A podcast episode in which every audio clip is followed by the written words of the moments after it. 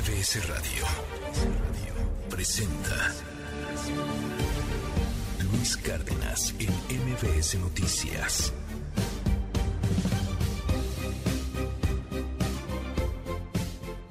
Muy buenos días a toda la República Mexicana. Yo soy Luis Cárdenas. Comenzamos esta transmisión en MBS Radio y MBS TV simultáneo. También hola a la forma millennial, mbsnoticias.com, en nuestras redes sociales, arroba noticias MBS. Esta es la primera emisión. Comenzamos. Ya estamos de regreso. MBS Noticias con Luis Cárdenas. Continuamos.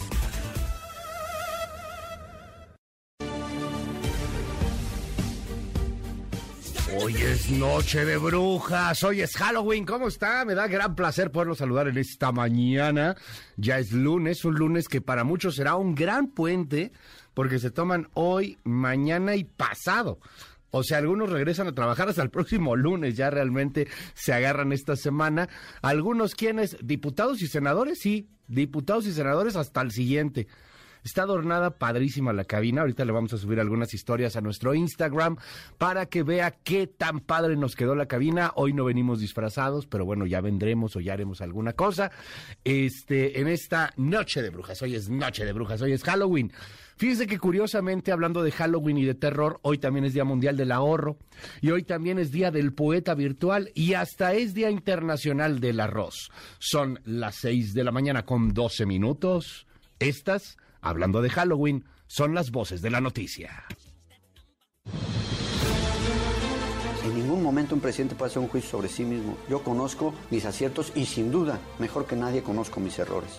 La presenté porque no podemos callarnos frente a la ilegalidad de la actuación de una servidora pública. Tampoco podemos aplaudirle que viole la constitución y la ley. Han validado cantidad de fraudes electorales lo que se quiere ahora es una verdadera democracia. Lo que se quiere ahora es sustituir al Instituto Nacional Electoral por un instituto de elecciones y de consultas. Presidente, yo estoy muy conforme con lo que nos está ayudando y nos comprometemos. Yo seguido les digo, yo soy un chairo del presidente, un seguidor del presidente. Alguien me pregunta, oiga, ¿y está de acuerdo usted con lo que dijo el presidente? Pues mira, no sé qué dijo, pero si lo dijo el presidente estoy de acuerdo con él. Y estamos eh, pensando ampliar este plan para construir aquí en Sonora cinco plantas eh, solares. Esto va a significar incrementar mucho eh, la generación de energía limpia.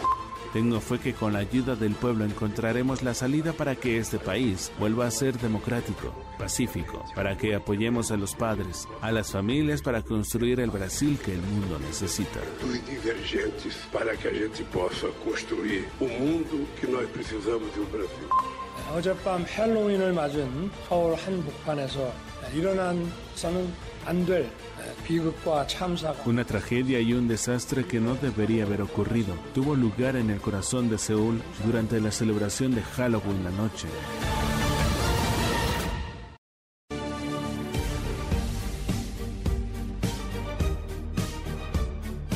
Muy, pero muy buenos días a toditita la República. Oiga, este está, está cargado el día de hoy de mucha información, particularmente temas internacionales. A ver, vámonos primero con los temas internacionales rápidamente. La elección del Brasil, caray, quedó cerrada, cerrada, cerrada. 1.2% más o menos la diferencia entre Bolsonaro y Lula. No es una elección tan, tan, tan amplia, no, es un país extremadamente dividido y que además tiene pues ya vicisitudes, ya algunas aristas sumamente violentas. Lo vamos a platicar más adelante, lo que representa el triunfo de, de Lula da Silva tan cerrado, tan estrecho frente a Bolsonaro, cuando ha habido ya manifestaciones de gente que ha matado a, algunos eh, simpatizantes de Lula, o sea, de ese tamaño ha sido la polarización. Le vamos a platicar lo que está sucediendo, cómo cierran ya los números, cómo termina por cerrar la elección y lo que viene en torno al Brasil. Y ahí sí, vaya que nos representa y vaya que nos pega. No es que sea eh, Brasil el principal centro comercial con México o algo por el estilo, pero está en este lado del hemisferio, gana una ideología similar a la del presidente López Obrador, que es una ideología de izquierda progresista. Entonces, ¿cómo se mueve la región? Lo platicamos más adelante. También estos 154 muertos en una estampida que se dio allá en Corea del Sur por Halloween, una cosa muy espantosa, debido a que están todos, eh, pues muy apretados entre los callejones de Corea del Sur, del centro de Corea del Sur, y pues terminan asfixiados en el momento de querer salir. Una cosa horripilante. Ha pasado aquí en algunos antros en México, por ejemplo, eh, News Divine, cosas por el estilo, vienen a la memoria, por supuesto. Eso, pero en mayúsculo.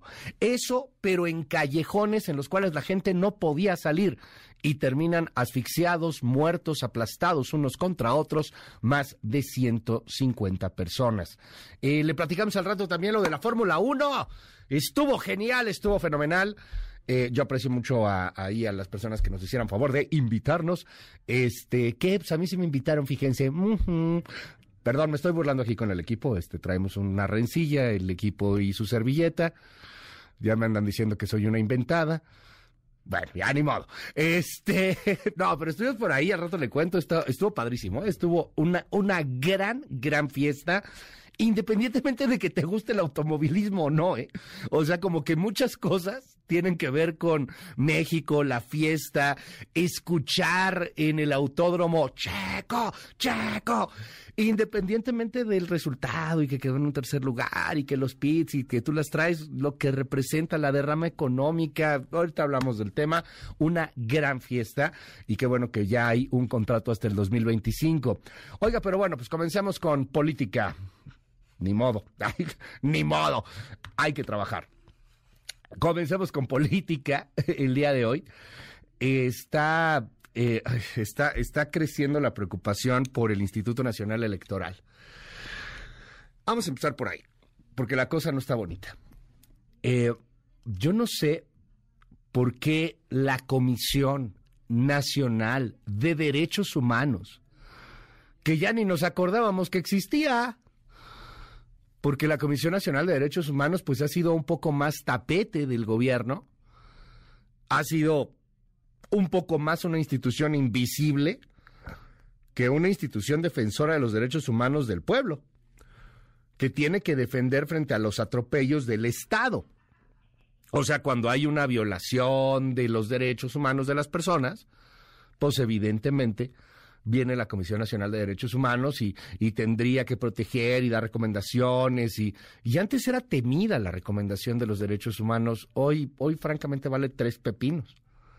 Bueno, pues la Comisión Nacional de Derechos Humanos, sin que nadie le haya preguntado, nomás porque sí, se lanza a través del INE. Hace una recomendación para que los órganos autónomos como el INE Dice que tienen únicamente el nombre de autónomos y son instrumentos parciales de sabotaje y voluntad del pueblo que solamente han servido para el mantenimiento de vicios que por años han manchado los procesos electorales. SAS. Viene una andanada brutal contra el INE. No sé si lo van a lograr. Está complicado, pero si convencen al PRI, pues ya la armaron. Si tienen al PRI, y, y preocupa porque es el PRI de Alito Moreno, pero si tienen al PRI, ya la armaron. Ya hacen una reforma, ya hacen lo que quieran, desaparecen el INE. Y en una de esas, pues vamos a estar eligiendo también consejeros electorales, no sé, para el 2024, para el siguiente año. Va a estar, va a estar pesadito lo que venga en las siguientes dos, tres semanas. Eh, fíjese, el INE responde y dice que la Comisión Nacional de Derechos Humanos tiene prohibido intervenir en estos procesos. La Comisión Nacional de Derechos Humanos dice, ¿y a ti ti? Me vale que eso, no importa. Es la verdad. O sea, sí, ok, tengo prohibido. ¿Y qué van a hacer? Ya lo dijo. Lorenzo Córdoba, escúchelo. La necesidad de construir cualquier reforma con un amplio consenso que impida mayoriteos y exclusiones que de darse van a ser inevitablemente la fuente de problemas que hoy ya superamos en materia electoral. En este contexto, han dado inicio los trabajos de una reforma electoral que, de prosperar, ojalá por el bien de todos, sea el resultado de un diálogo respetuoso y de coincidencias y consensos amplios e incluyentes, que es, siempre lo hemos dicho desde el INE, condición indispensable para el sostenimiento de nuestra democracia. De otro modo, pondríamos en peligro una construcción política de 30 años que hoy es fuente de estabilidad y paz pública. Bueno, es Lorenzo Córdoba, el presidente del INE. Viene una andanada fuerte. Viene una andanada fuerte de críticas, de ataques. La misma Claudia Sheinbaum se ha subido al podio para atacar al Instituto Nacional Electoral. Lo ha dicho ya, ha señalado que, que bueno, pues que, que, es, que, que ha sido un organismo que ha avalado fraudes electorales. Lo dijo, lo dijo Claudia Sheinbaum por ahí. Creo que tenemos el audio, a ver si lo podemos buscar rápidamente nada más para, cerrar el tema de la reforma electoral, porque Sheinbaum este fin de semana defendió pues la reforma del presidente, ni modo que defiende otra, ¿no? Claudia Sheinbaum defendió el sábado en Puebla, en la gira que tuvo, la reforma propuesta por López Obrador. Ahí dijo que lo que ahora se quiere es sustituir al INE por un instituto que haga elecciones y consultas. Estuvo en Juárez también, en Chihuahua, y eh, bueno, pues ahí le, la recibieron con mariachis, pancartas, al rato platicamos eso también en nuestra sección corcholatera, pero eh, este, esto es lo que preocupa, porque luego viene una andanada seguramente de muchos personajes de la 4T en contra del Instituto Nacional Electoral. Esta es la voz de la jefa de gobierno. Han validado cantidad de fraudes electorales. Lo que se quiere ahora es una verdadera democracia. Lo que se quiere ahora es sustituir al Instituto Nacional Electoral por un instituto de elecciones y de consultas. ¿Verdad que estamos de acuerdo que se le consulte al pueblo cuando es necesario? ¿Verdad que estamos de acuerdo? Bueno, vamos a estar atentos. Vienen días duros, vienen días complicados para el Instituto Nacional Electoral. Por otro lado, nada más para cerrar también con este tema, organizaciones como UNE o, bueno, todos los que están en esta cosa del Va por México o, o Vamos por México, la oposición, pues, que tiene ahí a varios organismos civiles, están haciendo pues una especie de campaña ciudadana que se llama al INE no se toca, están poniendo ahí algunos logos en sus redes sociales, los van a imprimir, van a poner pancartas, están convocando una manifestación también el siguiente, el siguiente domingo. Eh, le voy a informar un poquito más al respecto de, del tema y le repito, vienen días complicados para el tema de la democracia, el Instituto Nacional Electoral, justamente pues en medio del puente, en medio del fin de año, en medio de una sociedad pues que ya está metida en otras cosas, pues, pues, lo normal en la vida y en, y en lo que viene para este fin de año. Por otro lado, vámonos a temas del planeta porque hay mucha información que se está dando en el planeta. Primero, lo que sucedió en Corea del Sur. 154 muertos por una estampida de Halloween. El pasado sábado se registró una estampida de personas durante las celebraciones de Halloween en Corea del Sur en las calles de Itaewon, cerca del Hotel Hamilton. Este es el centro ahí de Corea del Sur. Estaban celebrando Halloween, miles y miles y miles de personas. Nadie calculó la cantidad de personas que había. Hay un disparo brutal de turismo en todo el planeta, ¿eh? No solamente en Corea del Sur, hay muchos, muchos visitantes. Y como digamos que ya estamos fuera de pandemia, aunque la OMS no, no lo confirma, y de hecho la OMS dice lo contrario, cuídense porque puede venir un repunte, bueno, ya nadie las está pelando, esa es la realidad. Nadie, me refiero al mundo. Y la gente está saliendo, está harta, pues, por supuesto, después de dos años de no poder hacer estas celebraciones, después de todas las tragedias que se han venido dando, la gente sale. Y sale con muchas ganas a celebrar, a festejar, a bailar, a, a respirar, a vivir literal. Bueno, pues allá en Corea del Sur, que además son famosos por los famosos cosplay, famosos por los famosos, perdón, ahí, pero bueno, por los cosplay, por, por los disfraces, pues, pues, hay una celebración que se da en las calles, la gente se disfraza y va y come y baila, etcétera. Eran demasiados, demasiados. De pronto ya no cupieron en las calles. Y y pues vino una estampida a tratar de salir la desesperación, el pánico colectivo, la gente empezó a subirse una sobre otra, empezaron a tratar de salir, empezaron a, aplastarse más y más y el resultado, 154 muertos hasta el momento, porque hay varios heridos de gravedad, podría ser que esta cifra, por desgracia, aumente. Esta es la voz del presidente de Corea, John Suk Yeol, anunciando el inicio de un periodo de luto nacional, por supuesto. Escuche. 어젯밤 헬로윈을 맞은 서울 한복판에서 일어난서는 안될 Una tragedia y un desastre que no debería haber ocurrido tuvo lugar en el corazón de Seúl durante la celebración de Halloween la noche. Expreso mis condolencias a las víctimas del incidente inesperado y espero que las personas que resultaron heridas se recuperen pronto. Mi corazón está con las familias de las víctimas. El gobierno designará un periodo de duelo nacional a partir de hoy y hasta que el incidente sea controlado.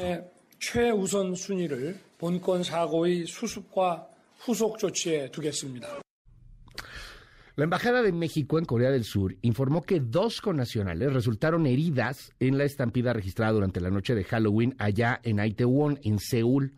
Señaló que ya se ha tenido contacto con estas dos connacionales, con estas dos mexicanas. Hasta el momento no se reportó la muerte de ningún mexicano, gracias a Dios, hasta el momento, gracias a Dios. Perdón, esperemos que así continúe.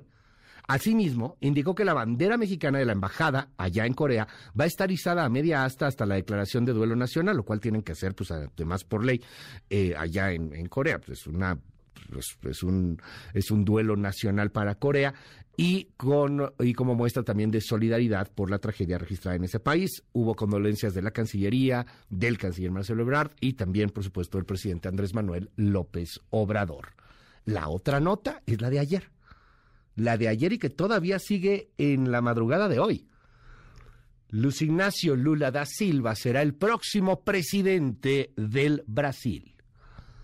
Un Brasil tan dividido que ha provocado la muerte de simpatizantes de ambos lados, particularmente de simpatizantes de Lula. El resultado es más que estrecho. En la segunda vuelta, Lula 50.83, Bolsonaro, 49.17. Poquito más de un punto porcentual. Cerrado, cerrado el, el tema electoral muy cerrado. No hay una amplia o cómoda ventaja para ninguno de los dos en un país que está tan dividido. Escuche usted al próximo presidente de Brasil, Luis Ignacio Lula da Silva. me considero um cidadão que teve um processo de ressurreição. Me considero un ciudadano que ha tenido un proceso de reconstrucción de la política brasileña, porque mis rivales intentaron enterrarme vivo y estoy aquí. Tengo fe que con la ayuda del pueblo encontraremos la salida para que este país vuelva a ser democrático, pacífico, para que apoyemos a los padres, a las familias para construir el Brasil que el mundo necesita. divergentes para que a gente possa construir o mundo que nós precisamos e o Brasil.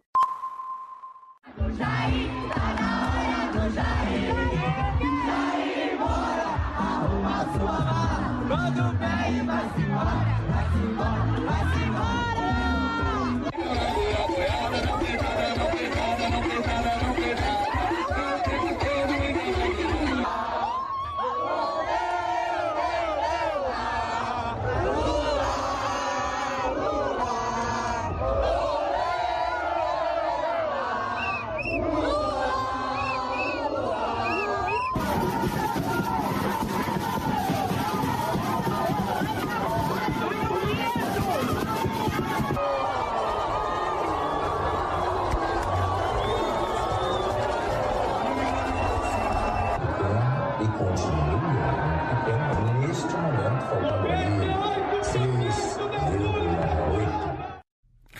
Bueno, pero ¿qué va a pasar con Bolsonaro? No, no perdió tan fácilmente, no, es abrumador, no, no ha reconocido al 100% la derrota. Por cierto, es muy amigo de Donald Trump quien le ha recomendado no reconocer la derrota, o sea, de ese tamaño estamos. Bolsonaro también tiene un control importante sobre la milicia, muy difícil que alguien piense en un golpe de Estado en Brasil, aunque se ha escrito sobre el tema. Y aunque también está ahí sobre la mesa una posibilidad remotísima y no creo que suceda, nadie quiere que suceda, pero está ahí el tema. O sea, es como el elefante blanco de la sala del cual casi nadie quiere hablar. Sí, ahí también está el tema. Porque no se va a Bolsonaro mañana. Si bien sus periodos de transición no son tan grandes como los mexicanos, sí son bastante amplios. Estamos hablando que Bolsonaro le entregaría las llaves del gobierno del estado a Luis Ignacio Lula da Silva hasta el próximo lunes primer, hasta el próximo primero de enero, perdón. Entonces todavía le quedan otros dos meses. ¿A qué se puede enfrentar? A múltiples cosas. Está acusado de corrupción, como él también acusó de corrupción a sus antecesores, al mismo Lula. Entonces, vamos a ver, a ver si no empieza esta tradición allá en el Brasil de meter a la cárcel al antecesor. Muy interesante lo que está pasando. Al rato lo platicamos con más detalle. 6 con 31 minutos. Vámonos con musiquita.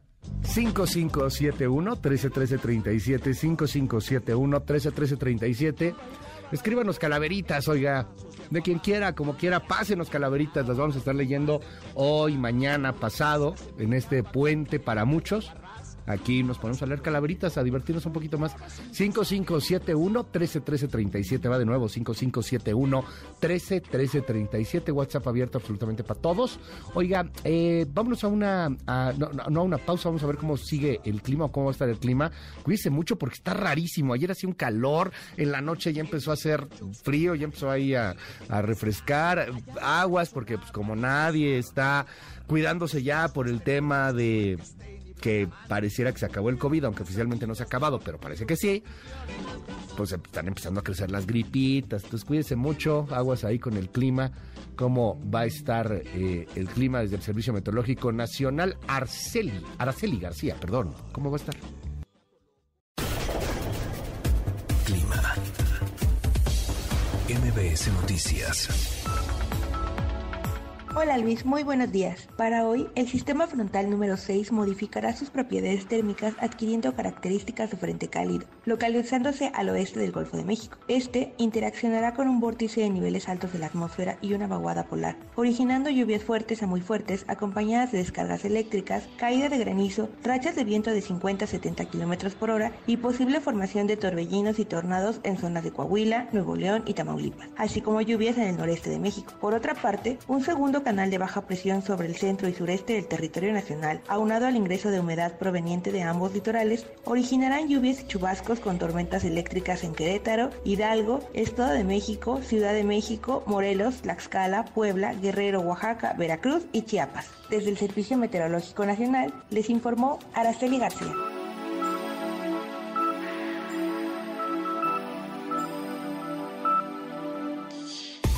MBS Noticias Luis. Indicadores financieros.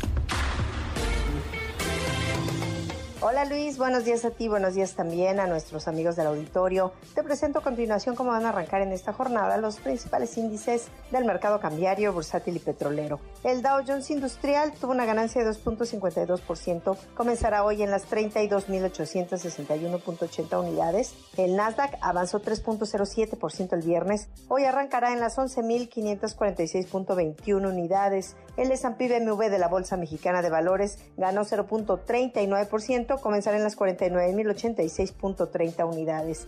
Divisas. En el mercado cambiario, el dólar en ventanilla bancaria se compró en 19 pesos con 19 centavos, se vendió en 20 pesos con 30, el euro se compró en 19 pesos con 46, se vendió en 19 pesos con 96 centavos. La libra esterlina se adquirió en 22 pesos con 90, se vendió en 22 pesos con 98. En el mercado de metales, el centenario de oro se compró en 21 mil pesos, se vendió en 41 mil pesos. Finalmente, estos son los datos del mercado de petróleo. El West Texas Intermediate cerró la jornada en 89 dólares con 8 centavos el barril. El Brent del Mar del Norte llegó a 96 dólares con 96 centavos el tonel. Y la mezcla mexicana de exportación se cotizó en 83 dólares con 65 centavos el barril. Luis es mi reporte al auditorio. Muy buenos días. MBS Noticias con Luis Cárdenas. Primeras planas. El Universal. Poder Judicial con guardadito para casas, seguro médico y pensiones junto con el Ejecutivo y el Legislativo, así como órganos autónomos, cuentan con fideicomisos por un monto global superior a los 19 mil millones de pesos. Milenio. Costará 8 mil millones de pesos voto popular para renovar INE y tribunal. La iniciativa del Ejecutivo contrasta su principio de austeridad, revela estudio del Senado. La CNDH abre fuego contra el instituto y lo acusa de manchar comicios. Reforma. Demandan a gobierno por venta de Ferraris. Subastan carros incautados a hackers en Guanajuato. Litiga empresa la devolución de 11 vehículos. Siete ya fueron vendidos. Excelsior. Guardia Nacional no llega a 36% de municipios violentos. Oposición al frente de la mayoría. En 18 de las 50 demarcaciones del país con mayor inseguridad, no hay presencia de elementos de la Guardia Nacional ni se tiene proyectado su arribo. Animal político. CNDH acusa al INE de sabotaje y pide a los legisladores una reforma electoral. La jornada. Regresa Lula, derrota a Bolsonaro en comicios muy reñidos. El financiero. Acentúa IVA su caída. Bajó 7.1% en septiembre. Alta inflación estaría detrás del declive del impuesto. El economista. Caen ingresos en enero-septiembre, 0.5% por estímulo fiscal a gasolinas. Recaudación ha disminuido en 106.490 millones de pesos en ese rubro. Reporte Índigo. El muro en la COFEPRIS. Con 9.473 expedientes reservados, la COFEPRIS es la tercera dependencia centralizada que menos acceso a la información le ha dado a los ciudadanos en más de 20 años de operaciones, realidad que se agravó con la pandemia de COVID-19. El Sol de México. Querétaro cobra el doble que Dinamarca y Suiza. Impuestos ecológicos ahuyentan inversiones. El gobierno de Mauricio Curi afecta a por lo menos 1.500 empresas medianas y grandes que ya operan en la entidad y representan más de 4.500 empleos directos. La prensa. Ruta del miedo. Viajan a la Ciudad de México con temor en el transporte público. Crece percepción de inseguridad. La crónica. Lula gana la presidencia de Brasil, calla Bolsonaro. El candidato del PT obtuvo 1.7% más sufragios que el hoy presidente. Se convierte en el primer mandatario electo tres veces. MBS Noticias con Luis Cárdenas.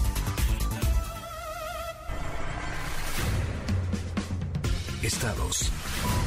Veracruz. Un excelmento de la Policía Municipal y su pareja fueron asesinados a balazos en el municipio de Rafael Delgado cuando se dirigían a su domicilio. Las víctimas fueron identificadas como Guillermo Hernández, quien laboraba como guardia de seguridad de la empresa destiladora del Valle, y su esposa Rosalinda Merino. Quintana Roo. Dos personas muertas y un herido de gravedad fue el saldo de un ataque armado en una taquería ubicada en la avenida Cabá, en el fraccionamiento Villas del Mar en Cancún. Tras la agresión, autoridades lograron detener a tres sospechosos, a quienes se les aseguraron armas de fuego y una camioneta suburban. Estado de México. Los sujetos fueron detenidos por su presunta responsabilidad en el asesinato de tres integrantes de una familia, entre ellos un menor de edad en Tecámac. Se trata de Christopher N. y Luis Arturo N. El multihomicidio ocurrió el pasado 25 de octubre en una vivienda del fraccionamiento Ojo de Agua, donde los sospechosos habrían matado y posteriormente quemado a Jorge y a sus dos hijos. Jalisco. Una fábrica de químicos se incendió este sábado en la colonia Valle de la Misericordia, en Tlaquepaque, el cual provocó una columna de humo visible en toda la zona metropolitana. El fuego comenzó en una fábrica de solventes y se extendió hacia otras fábricas de limpieza y construcción sin que se registraran pérdidas humanas. Guerrero. 25 personas resultaron lesionadas tras el desplome de un juego mecánico en la Expo Feria de Teloloapan 2022, la cual se realizó en la Unidad Deportiva José Rodríguez Salgado en Chilpancingo. El presidente municipal Homero Hurtado informó que el incidente se debió a una falla mecánica y resaltó que afortunadamente no hay lesionados de gravedad. MBS Noticias con Luis Cárdenas. Titulares del mundo. York Times, Estados Unidos. Brasil expulsa a Bolsonaro y trae de vuelta al ex líder izquierdista Lula. Washington Post, Estados Unidos. Fue casi post-apocalíptico. Un ajuste de cuentas espera la tragedia multitudinaria de Seúl. El País, España. Vuelve Lula. Le Monde, Francia. De prisión a presidente brasileño. Espectacular regreso de Lula, pero victoria decepcionante. The Guardian, Reino Unido. Ministros acusados de actitud salvaje hacia la seguridad nacional del Reino Unido. Der Spiegel, Alemania. La victoria electoral de Lula en Brasil. Triunfo del conciliador. Corriere della Sera, Italia. Lula electo presidente en un Brasil dividido. Funcho de São Paulo, Brasil. Lula es elegido por tercera vez. El Clarín, Argentina. Lula ganó por muy poco y llamó al diálogo y a terminar con la grieta. Al Jazeera, Medio Oriente. Elecciones en Brasil. Lula da Silva derrota por poco a Jair Bolsonaro. En un momento regresamos. Continúa con la información con Luis Cárdenas en MBS Noticias.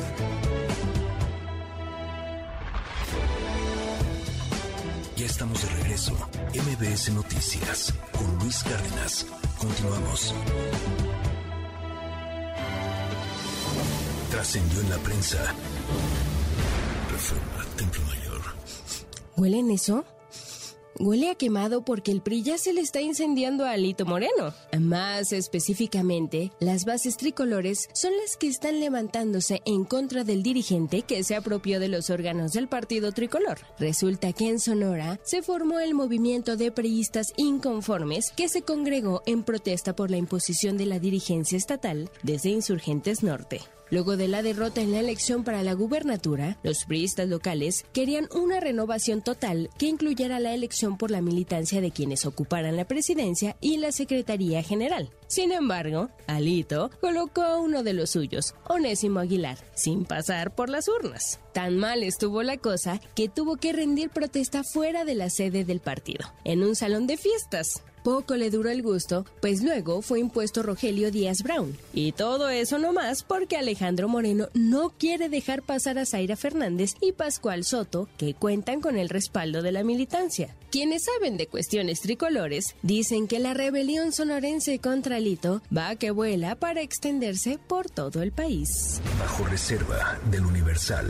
Nos comentan que quien aplicó en versión 4T la vieja fórmula que da bien del priismo autoritario de ¿qué hora es? La que usted diga, señor presidente, fue ayer el gobernador de Sinaloa, Rubén Rocha. Nos hacen ver que en Guamúchil, durante la gira del presidente Andrés Manuel López Obrador, don Rubén se confesó de plano como chairo del mandatario federal y aseguró que cuando le preguntaban si estaba de acuerdo en alguna declaración que hubiera dado el presidente, él estaba de acuerdo con su dicho sin importar que no hubiera escuchado la declaración. Nos hacen ver que más de un funcionario federal y estatal ahí presente comentó en corto que está bien apoyar y ser fiel al líder, pero ahora sí, de plano el gobernador se pasó en sus muestras de apoyo. Cosas de la lealtad ciega y sorda.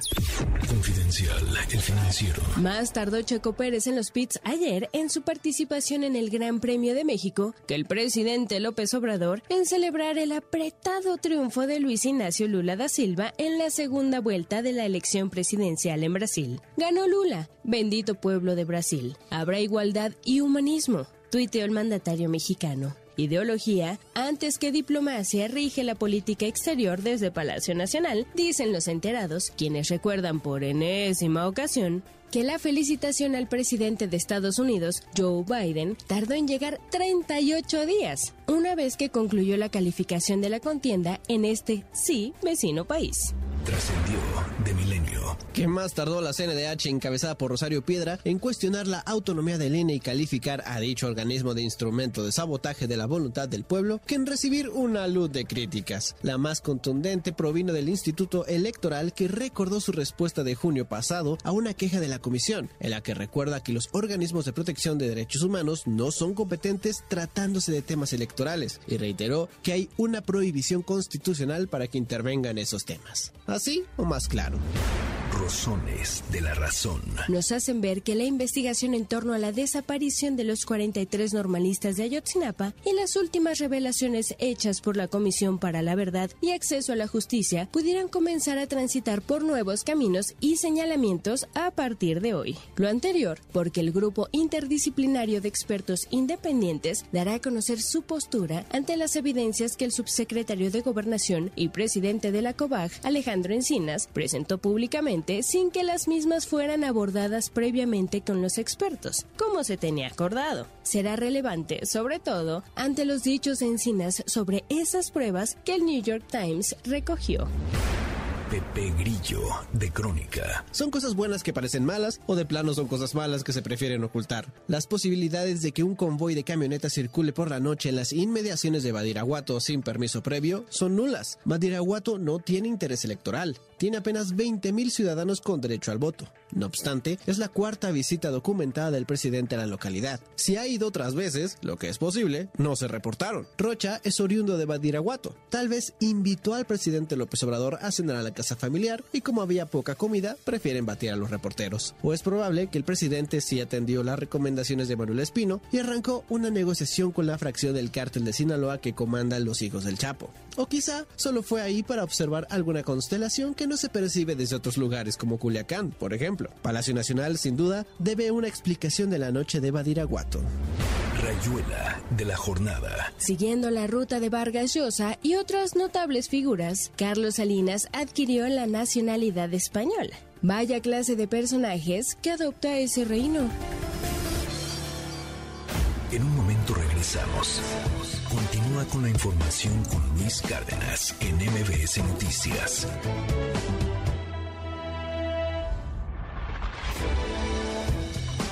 Ya estamos de regreso. MBS Noticias con Luis Cárdenas. Continuamos. En MBS, noticias que ponen de buenas.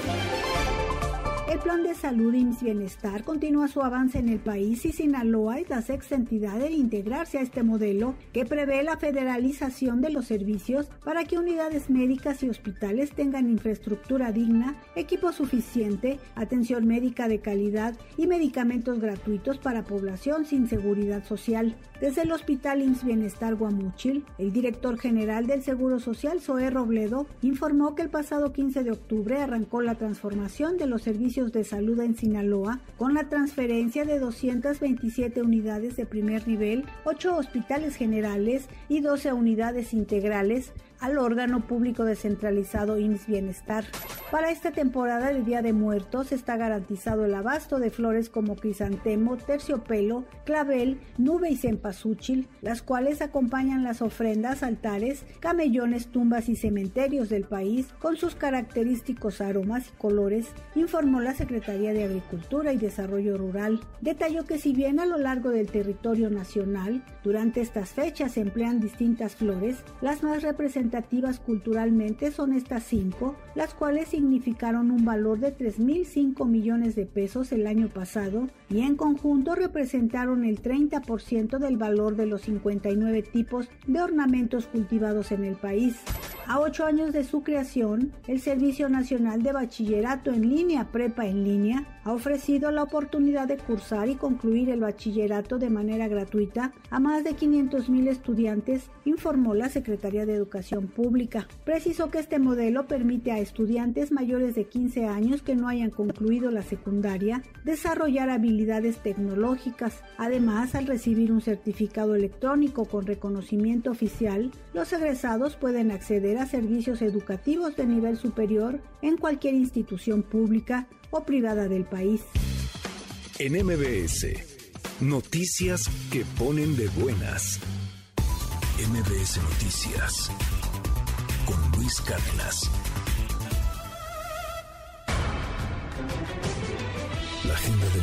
A las 7 de la mañana, el presidente Andrés Manuel López Obrador encabezará una conferencia de prensa. A las 6.30 de la mañana, el grupo interdisciplinario de expertos independientes ofrecerá una conferencia de prensa. A las 11 de la mañana será presentada la mega ofrenda Conocerles es Reconocerles, que se instalará en la jardinera sur poniente del Monumento a la Revolución, a cargo de distintas organizaciones civiles con apoyo de la Unión Europea y la ONU-DH. A las 11 de la mañana, el Poder del Consumidor dará a conocer la numeralia de muertes que se han tenido en este sexenio por enfermedades relacionadas con la mala alimentación en México, incluyendo COVID. A las 11 de la mañana, la Secretaría de Agricultura y Desarrollo Rural y la Organización Internacional de la Viña y el Vino presidirán la ceremonia de la inauguración del 43 Congreso Mundial de la Viña y el Vino y la Expo Uva y Vino.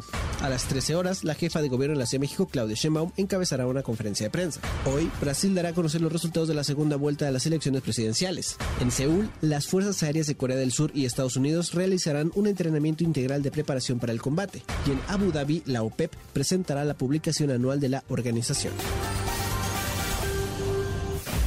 Ya estamos de regreso.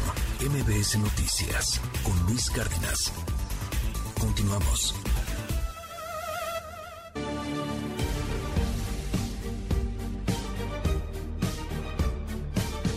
Siete de la mañana con cinco minutos. Hoy es Noche de Brujas. ¿Cómo está? Me da gran placer poderlo saludar en este 31 de octubre.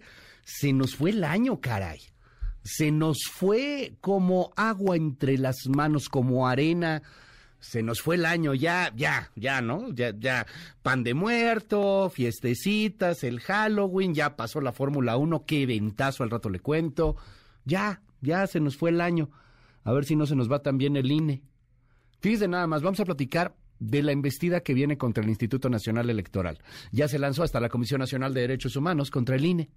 El presidente López Obrador se compromete con John Kerry para impulsar energías limpias. ¿En qué consiste este compromiso? ¿Hasta dónde llega y qué tan obligados estamos o no a cumplirlo? Lo platicamos más adelante. Oiga, y hablaremos también de muchas cosas a nivel internacional. Dos particularmente están en la palestra. La tragedia de Seúl, los 154 muertos en la fiesta de Halloween ahí en Seúl, y la otra es la elección del Brasil. Luis Ignacio Lula da Silva gana las elecciones presidenciales, pero las gana por un margen mínimo, minúsculo. Lo vamos a platicar aquí en este espacio. Yo me llamo Luis Cárdenas. Hola, tele. Hola también a la forma millennial, mbsnoticias.com, Tuning Radio, Simple Radio, Daily Motion, Facebook Live y todas esas cosas. Tres apps que usted tiene que tener sí o sí en su teléfono celular. La app de MBS TV para que vea la tele, la app de MBS Noticias para que esté enterado en tiempo real de todo lo que pasa en México y en el mundo. Y también la app de su preferencia para escuchar podcast. Puede ser en, Spotify o puede ser en Apple Podcast, el que usted quiera. Ahí estamos subiendo entrevistas, el programa completo. Síganos en los podcasts. Siga también toda la información en noticiasmbs.com. Mañana, no, es que yo estoy muy contento, ya.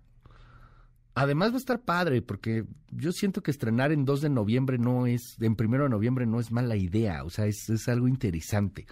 Es, un, es una fecha, en lo particular a mí me gusta mucho la fecha de Halloween y estas fechas de Días de, Muertos, yo soy, a me gustan mucho estas fechas, hay quien no, pero a mí me gusta mucho esta fiesta, etcétera. Bueno, mañana eh, vamos a subir una entrevista que hicimos con Armando Guadiana a MBS Digital. Al rato le, cuento un poco más, pero va a estar muy padre. Este, échele un ojo, ya le voy a decir a qué hora, por dónde se puede ver. Son entrevistas sin tapujos, abiertas, confrontativas, de pronto. Le voy a contar al rato nuestro estreno que tendremos en MBS Digital todos los martes. Ahí vamos a estar subiendo entrevistas con distintos personajes. Son las, las 7 de la mañana con 7 minutos. Hola, por supuesto, a todos en la radio. Estamos en EXA, estamos en La Mejor, estamos en FM Globo, bañando el territorio entero. Mi nombre es Luis Cárdenas y se lo digo todos los días, neta, neta, neta, con el corazón en la mano. Es un privilegio, es un gustazo estar con usted todos los días que nos permite estar. Gracias, muchas, muchas gracias. No sabe la oportunidad, no sabe la emoción, no sabe las ganas, no sabe lo contento que nos pone. Son las 7 ya con 8 minutos.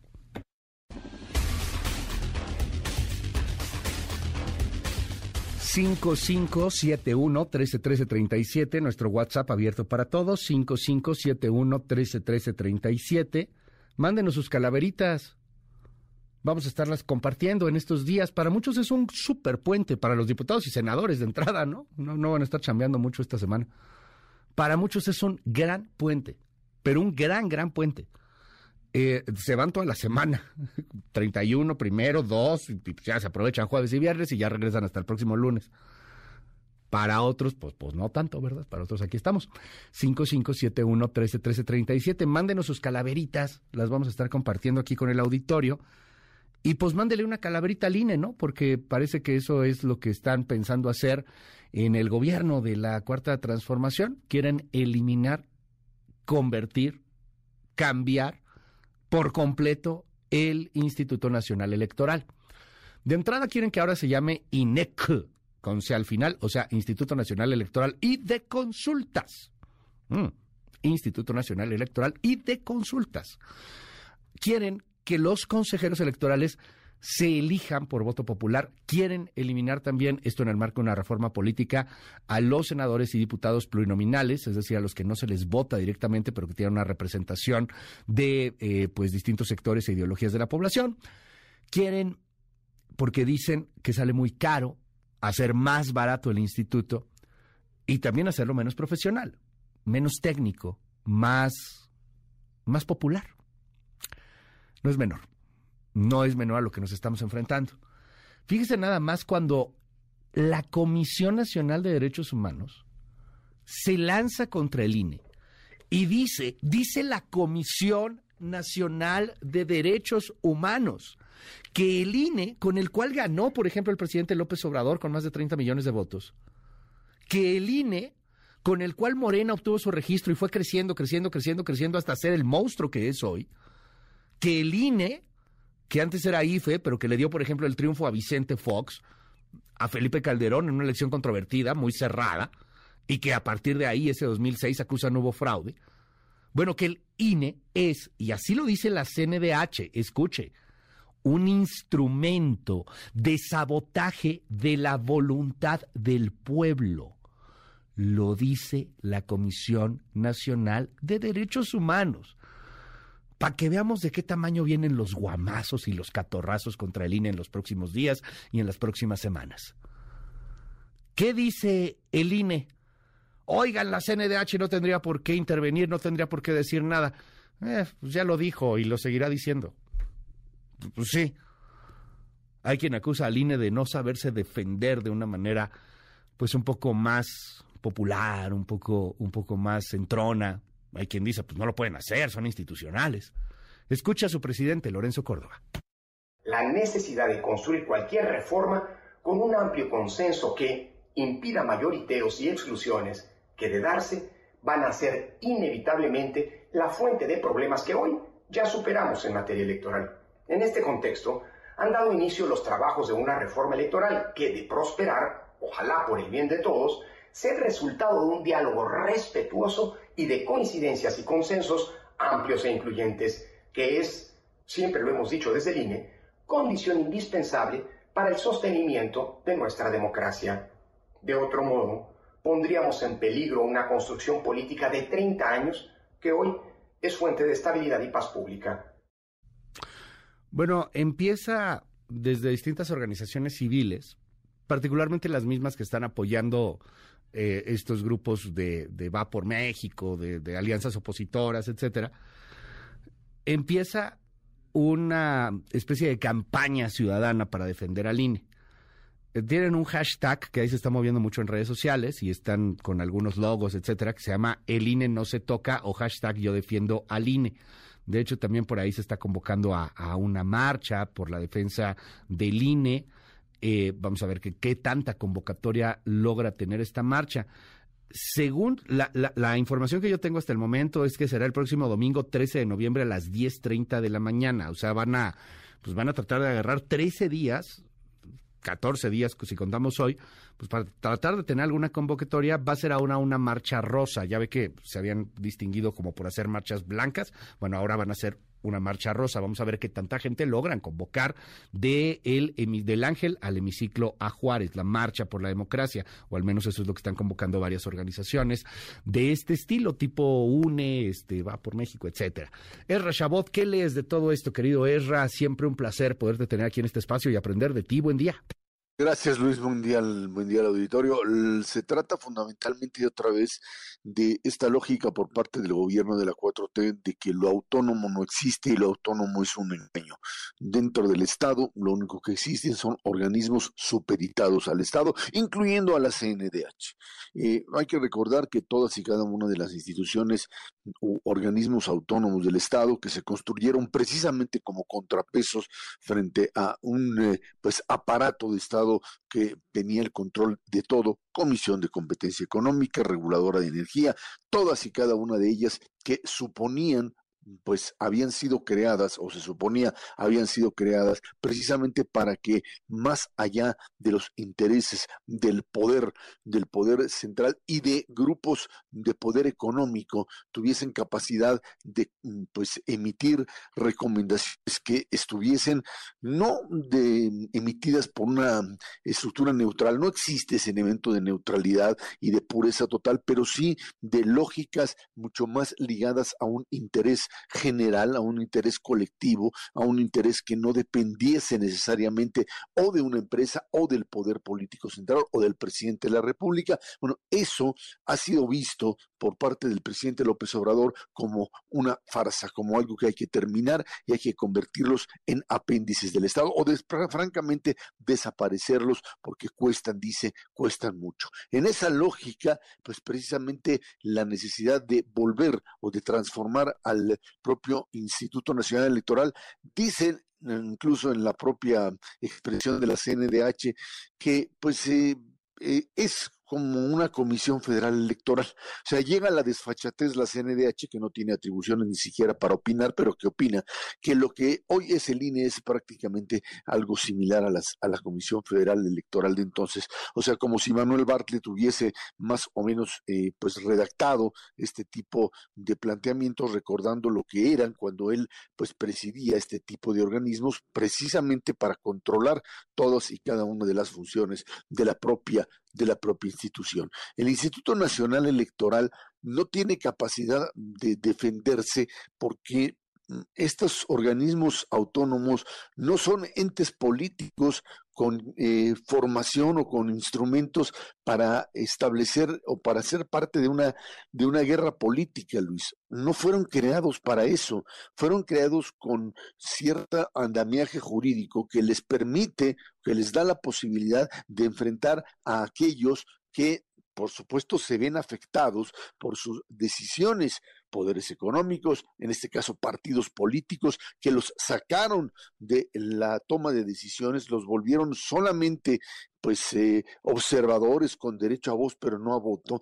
Y en ese sentido el Instituto Nacional Electoral ha sido el eje fundamental de una política de eh, contar votos, una política de participación de la ciudadanía en donde más allá de que se haya equivocado en una u otra decisión, porque las instituciones la hacen los humanos, no son máquinas que funcionan e incluso las máquinas se equivocan, pero aquí hay una descalificación total y absoluta al concepto de autonomía, porque de lo que se trata es de controlar absolutamente todo y de asegurar para el 2024 que aquellos que cuenten los votos sepan contarlos de la manera que el gobierno quiere que se cuenten y por ello esta necesidad de ajustarlo en este momento. Se trata de elegir elegir consejeros que sean afines directamente a la 4T, mm, que se trata de establecer mecanismos de elección popular, dicen, para elegir consejeros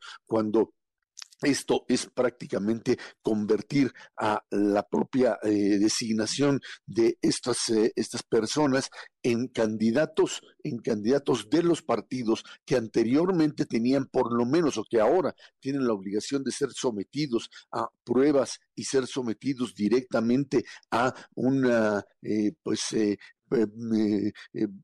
visión o a, una, a un escrutinio por parte de gente que de alguna u otra forma tiene conocimiento de cuestiones electorales, a convertirlos en candidatos populares, Luis, que terminen siendo parte del interés partidario y en este caso del partido mayoritario. Es la reconstrucción del viejo régimen en condiciones en condiciones totalmente, totalmente diferentes. Cuando ellos hablan, cuando el gobierno habla de viejo régimen y quiere referirse al periodo de 1997 al 2018, en realidad lo que está hablando no es de ese viejo régimen.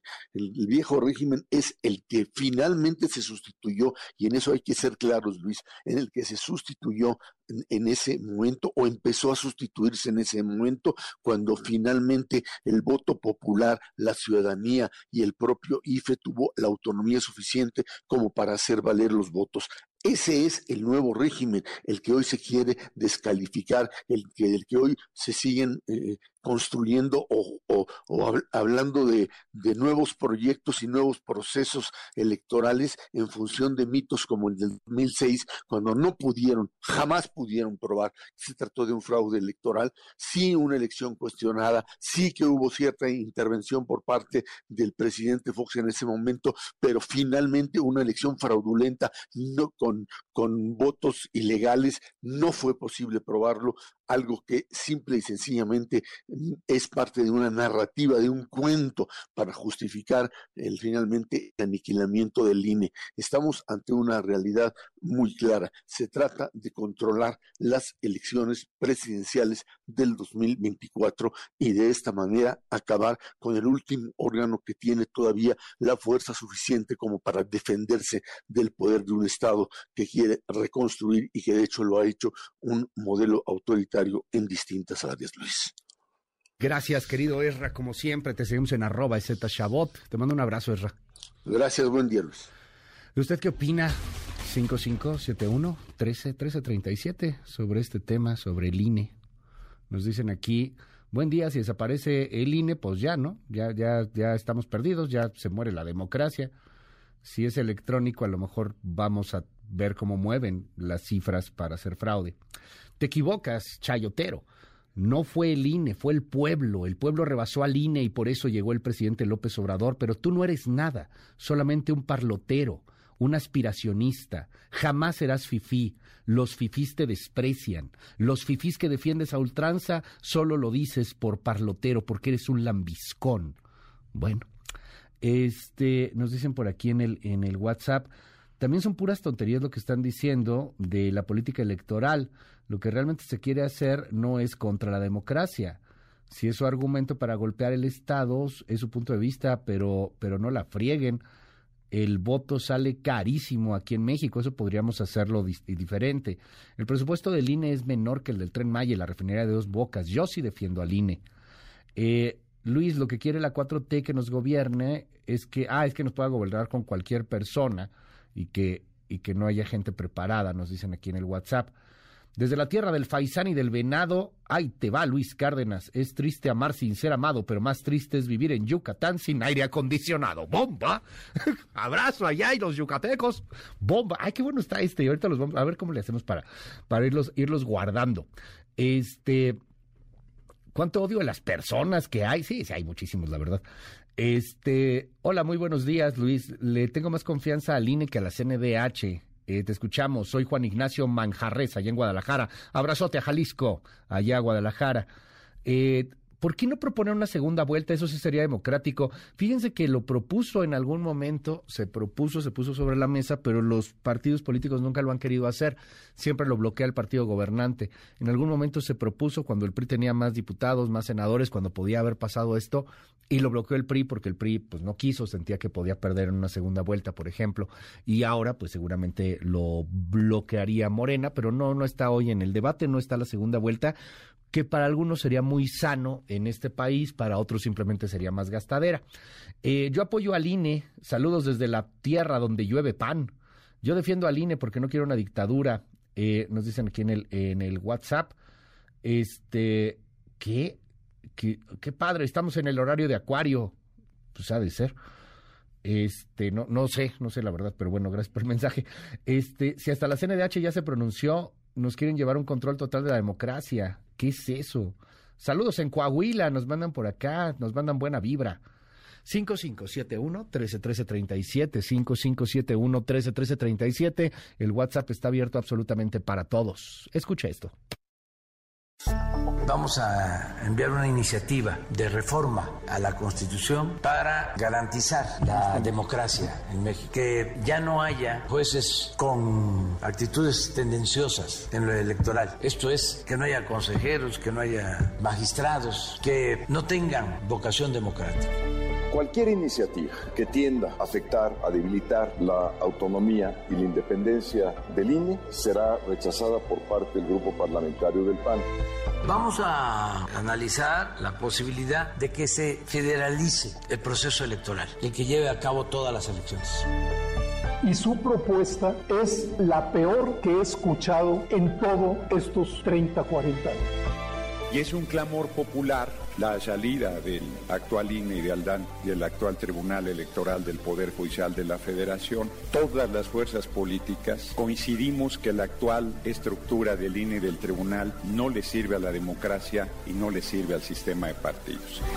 En Acción Nacional no habremos de dictaminar una reforma que es dada desde otro poder. Lo que vamos a hacer es construir un dictamen plural. Jamás para atentar contra las facultades de las autoridades electorales que en el PRI no aprobaremos nada que dañe al Instituto Nacional Electoral y al Tribunal Federal Electoral. El PRI no permitirá ningún retroceso democrático. Para el PRI la barrera es infrancable.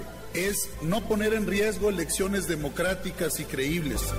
Será la última oportunidad para que podamos recuperar un poco o un mucho de la confianza que se perdió en estas eh, semanas anteriores y podamos armar una coalición opositora me preocuparía también que los integrantes del Consejo Electoral, que es la autoridad máxima, pudieran ser elegidos por voto ciudadano, porque esto partidizaría la autoridad electoral la necesidad de construir cualquier reforma con un amplio consenso que impida mayoriteos y exclusiones que de darse van a ser inevitablemente la fuente de problemas que hoy ya superamos en materia electoral. En este contexto han dado inicio los trabajos de una reforma electoral que de prosperar, ojalá por el bien de todos, sea resultado de un diálogo respetuoso y de coincidencias y consensos amplios e incluyentes, que es condición indispensable para el sostenimiento de nuestra democracia. De otro modo, pondríamos en peligro una construcción política de 30 años que hoy es fuente de estabilidad y paz pública.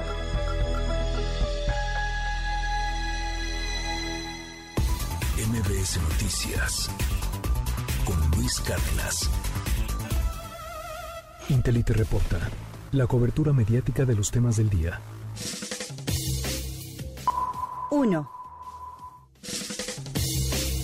La nota internacional evidentemente es la elección en el Brasil. Lo mismo se habla del tema en el Washington Post, que en el Wall Street Journal, que en The Guardian, por ejemplo, en la Gran Bretaña, que evidentemente en la Fola de Sao Paulo o que en Le Figaro es la elección de Brasil.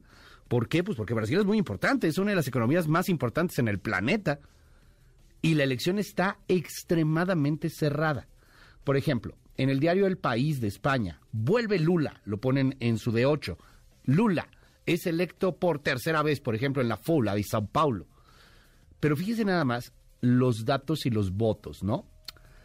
Eh, hay una comparación muy interesante que se da en el país de España, ya con los con el 100% de, de votos escrutados. La participación, por cierto, fue brutal, 79.41%. Casi 80% de la gente en Brasil salió a votar. Bueno, Luis Ignacio Lula Silva se lleva el 50.9, Jair Bolsonaro el 49.1. Vámonos por datos de votos, eso es más interesante aún. Lula tiene 60 millones 345 mil votos. A ver, va de nuevo. Lula, 60 millones de votos. Jair Bolsonaro, 58 millones 206 mil 354. O sea, 58 millones. La diferencia es de 2 millones en un país extremadamente grande. Eh, entonces, no, es mucho, esos dos millones suenan a mucho, pero no son mucho, dado el tamaño de Brasil y dadas las diferencias y la polarización y lo que representa. Sin embargo, por ejemplo, en The Guardian, que también está en su primera, ¿eh? en la primera de The Guardian, en la página de internet, la cobertura que hay en la de 8 es Brasil. Bolsonaro mantiene silencio después de la derrota frente a Lula. Ese silencio da miedo, porque Bolsonaro, gran amigo de Donald Trump, pues podría ser aconsejado de desconocer la elección, de decir que hubo un fraude electoral y un miedillo que yo creo que es muy remoto y que es francamente exagerado, pero que está en la prensa, que está en la narrativa, es el uso de los militares para mantenerse en el poder. No se ve, pero está ahí, claro. Bolsonaro tuvo un gran aliado y ese gran aliado son los militares en Brasil. No, no, parece que lo vayan ocupando, pero ahí está. Por supuesto que ahí está el riesgo en el Brasil, porque hasta el momento no ha aceptado nada, no ha dicho nada. ¿Qué va a pasar? O sea, hay quien dice, imagínate a, los, eh, a, lo que pudo haber sucedido allá en el Capitolio, en aquel 6 de enero del 2021, cuando llegaron apaches así vestidos, ¿se acuerdan? Los seguidores de Trump, acá bien desquiciados, y que entraron al Capitolio, que dispararon, de hecho, que estuvieron a punto de matar gente, Afortunadamente todo acabó en una gran sorpresa, hoy ya con arrestos, indignación, etcétera. Pero imagínense que algo así pasara, pero a la brasileña, ¿no? Que, que llegaran al Palacio de Planalto, que es los, lo que sería el Palacio Nacional, o, lo que antes eran los Pinos, o la Casa Blanca, o la Casa Rosada, pero de Brasil, ahí en el Palacio de Planalto, que llegaran y que quisieran entrar, y, se ve muy complicado, o sea, la verdad no. ¿Cuánto falta para que Bolsonaro entregue el poder? Eso es lo que más tensión pone. Dos meses. Es de aquí al primero de enero. ¿Va a aceptar la derrota? ¿Cómo la va a aceptar? ¿Qué va a decir? El mundo está viendo, literalmente el mundo, se lo digo en serio, el mundo está viendo a Bolsonaro en este momento. ¿Qué va a decir? Ya perdió.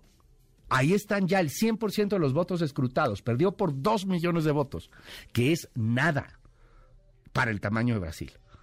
¿Qué va a decir Bolsonaro? Ya lo veremos. A lo mejor hasta nos toca en este espacio, a lo mejor nos toca alguna declaración de Bolsonaro en, este, en, en las próximas horas. Estaremos atentos. 2. Oigan, el Excelsior, ahí en, ya, ya, sabe que todo el mundo tiene acceso al Guacamaya Leaks. Bueno, prácticamente todos, este, de alguna u otra manera hemos tenido ya acceso a Guacamaya Leaks. Y, y hay una notita, no es la de 8, la de 8, pero está en un llamado en la primera, que no es menor, aguas con la presencia china. Y no lo digo xenofóbicamente, simplemente porque hay cuestiones de interés de seguridad nacional que están prendiendo alertas, pero aguas con la presencia china en nuestro país. De acuerdo a una nota de Andrés Mendoza, chinos mueven efectivo, drogas y animales exóticos en nuestro país, concretamente en la Ciudad de México. Es un grupo de personas de origen chino que opera en la ciudad, traslada de mano en mano grandes sumas de dinero, servicio que ofrece a organizaciones criminales, personas físicas o empresas que buscan evadir el sistema financiero y fiscal y por el cual evidentemente cobran una comisión. La Sedena tiene identificada la organización y les da seguimiento a las actividades. Además, los chinos también ya están incorporando o están entrando al tráfico de droga y de animales exóticos, como colmillos de tigre también y vesículas biliares de osos, que de acuerdo con un reporte obtenido, bueno, esto de acuerdo a un, a un, reporte obtenido por los correos electrónicos hackeados por el grupo de Guacamaya. La Sedena detectó que la célula facilita a un grupo independiente de narcotraficantes el pago de droga adquirida en Sudamérica, así como el cobro de la misma a los compradores en los Estados Unidos. Échele un ojo, está ahí en comunidad en la página 24 y hablando también de los chinos, preocupa y preocupa mucho el tema de las aduanas que están siendo controladas por algunas empresas chinas. Le voy a contar un poquito más adelante sobre ese asunto porque, porque no es nadita menor. Los, las aduanas estarían siendo eh, controladas, 14 aduanas, a una firma china que se llama Nuktec. Y, y bueno, pues que, enciende por ahí algunas alarmas porque el CEO de, de esta firma Nuktec, recordemos que pues, por Dios, este, no, no es una democracia china, este, es una cosa ahí medio rara, eh, gobierno medio, medio de dictadura, pero resulta ser que los altos ejecutivos de esta empresa, a la que le han cedido el control de las aduanas, 14 aduanas concretamente, a Nuktec, pues es también miembro activo del Partido Comunista en China. Entonces, pues eso obviamente que prende algunas alertas internacionales. Ahorita le cuento. 3. En Reforma, hoy hay una nota sobre la rodada de terror. A, mí en lo particular me tocó ayer ver a algunas personas que sí está, me, me llamó la atención, pero la verdad no, no, sabía que eran tantos y que estaban haciendo tantas cosas hasta hoy que lo veo ahí en, en, el, en el Reforma. Eh, son cientos de motociclistas que van en distintas motos, o sea, desde las Harley acá pesadotas hasta unas, pues más bien, eh, más, más humildes, este, pero son muchos, muchos, muchos. Y salen a la calle y les vale cacahuate la policía, el, el semáforo, los peatones. Yo los vi sobre Avenida Río Mississippi ayer cerca de las 8 de la noche más o menos. ¡Qué impacto! Pensé que era un desfile, o sea, yo pensé que era como parte de todo este tema de del Día de Muertos, la Fórmula 1, no sé, pensé que era un desfile, algo organizado, pero por lo que veo no, y además estuvieron en circuito interior también, ahí bloqueando vialidades en circuito. cerrado unos minutos, ¿eh? tampoco es que fuera tanto tiempo, estuvieron cerrando ahí como unos 10, 15 minutos. En Iztapalapa, de hecho, empezaron los arrancones de los motociclistas para salir rumbo a reforma. Y sí, la verdad impactan, ¿eh? Pues son muchísimos, son muchísimos. Y ahí van, van organizados. Algunos, muchos, van sin, sin casco.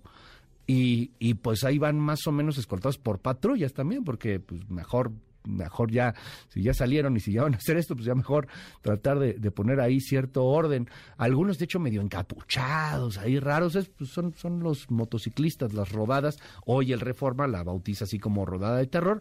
Tan padres, a, quien le guste el motociclismo, a lo mejor creo que hay maneras de hacerlo, este, maneras de poderlo organizar pero eh, ayer pues sí cerraron vialidades por algunos minutos en una Ciudad de México de por sí eh, que está hasta las manitas a reventar por la Fórmula 1, por los desfiles de muertos, por las actividades, que bueno, hay una gran derrama económica, lo vamos a platicar más adelante y esto pues también llamó la atención el día de ayer, esto que dicen la rodada del terror, no sé si del terror, pero bueno, sí de que había una cosa que brincaba y que, y que llamó la atención y que generó eh, pues inquietud entre muchos automovilistas, por supuesto que era hubo 7 contra 36. Intelite reporta. La cobertura mediática de los temas del día.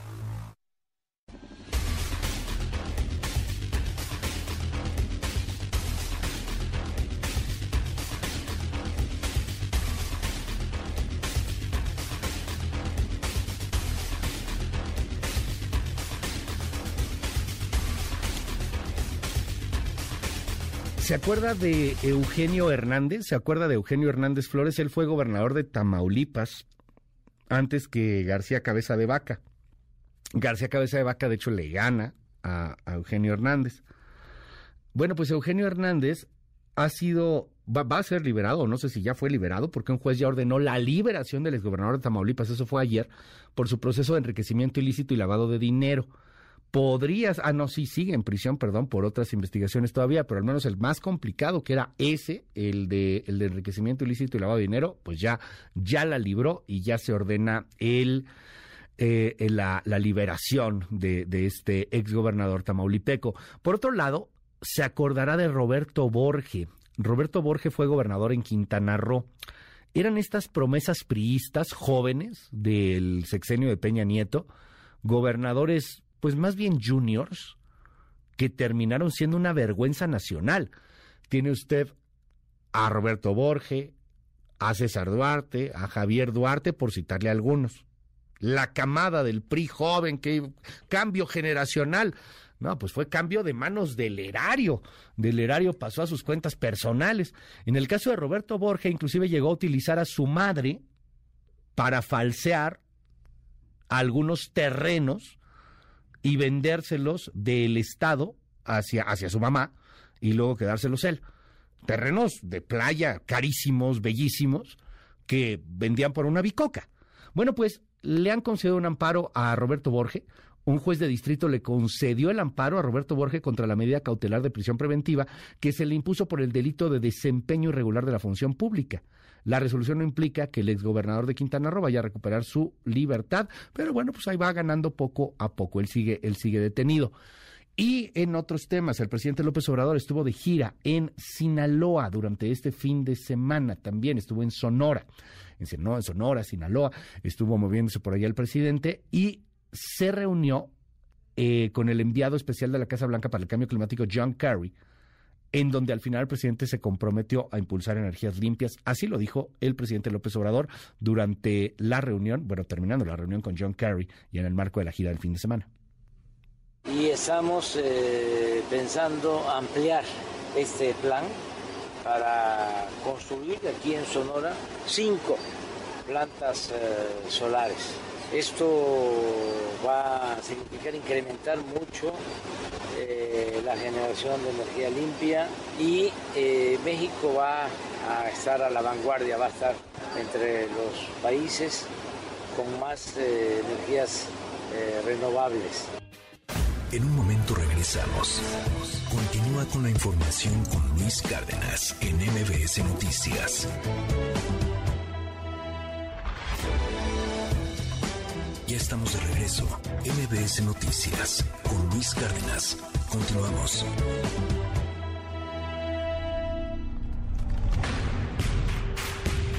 Deportes con Nicolás Romay en MBS Noticias. Querido Luis, ¿cómo estás? Me da mucho gusto saludarte. Muy buenos días para ti, para toda la gente que está con nosotros después de un fin de semana espectacular. No hay otra manera de describirlo. Lo que vivimos este fin de semana fue brutal. Si te parece, empecemos con el campeón del fútbol mexicano, los Tuzos del Pachuca. 8 por 2 en el marcador global. Así sale campeón el equipo de Pachuca derrotando 3 por 1 el partido de vuelta a Toluca, un equipo que nunca quitó el pie del acelerador, que a pesar de tener una ventaja sumamente amplia, siguió luchando, siguió peleando, siguió siendo contundente y así consigue ganar el título. El torneo pasado, recordar que perdió la final contra Atlas. Bueno, pues ahora Pachuca sale campeón del fútbol mexicano y con esto Guillermo Almada, el director técnico de los Tuzos, se pone como uno de los candidatos para poder dirigir a la selección mexicana en caso de que Gerardo el Tata Martino no continúe. Ojo con lo que está haciendo Pachuca, con cómo está trabajando y con la contundencia que está teniendo. 3 por 1 gana el partido de vuelta, 8 por 2 y Pachuca es campeón del fútbol mexicano. Hablar de Toluca también es reconocer que el torneo pasado estuvieron muy mal, tuvieron que pasar, pagar la multa, pero para este torneo Nacho Ambriz y compañía se reforzaron y lograron llegar a la, a la final. Así que ojo porque creo que Toluca va a dar muchísimo de qué hablar. Y bueno, después tenemos que hablar del Gran Premio de Fórmula 1 que vivimos en la Ciudad de México, en el Autódromo Hermanos Rodríguez, que fue espectacular, casi 400 mil personas en todo el fin de semana. De verdad que es increíble lo que está generando la Fórmula 1 y también Sergio El Checo Pérez, ¿no? Porque al final va de la, de la mano. No puede ganar el Gran Premio, lo termina ganando Max Verstappen, seguido por Lewis Hamilton y en tercer sitio Sergio El Checo Pérez.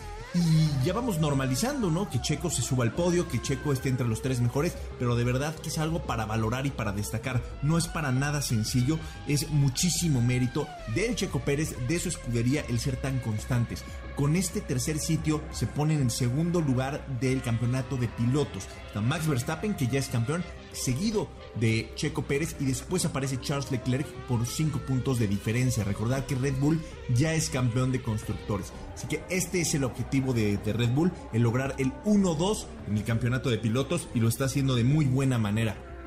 La verdad es que el equipo de, de, de, Red Bull lo está haciendo de muy buena manera y también evidentemente eh, lo que está haciendo, porque tiene muchísimo mérito, Sergio Pérez, ¿no? Está compitiendo a gran nivel y se nota, ¿no? Bueno, platiquemos rápidamente de la serie mundial porque eh, la serie está empatada 1 a 1, los Astros derrotaron 5 por 2 a los Phillies el día sábado, hoy tenemos el tercer juego de la serie a las 6 de la tarde, eh, esperando que esté igual de atractivo que los primeros dos. Te mando un abrazo Luis y a las 3 de la tarde marca claro por MBS Radio porque tendremos que platicar de todo esto y muchísimo más. Saludos. En un momento regresamos. Continúa con la información con Luis Cárdenas en MBS Noticias.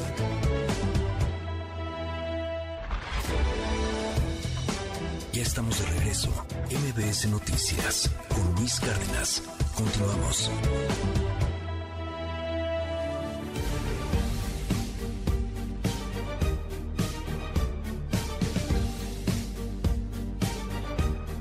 Las 7 de la mañana con 52. Gracias por los comentarios en nuestro WhatsApp 5571131337. Vámonos con temas económicos, información de los dineros.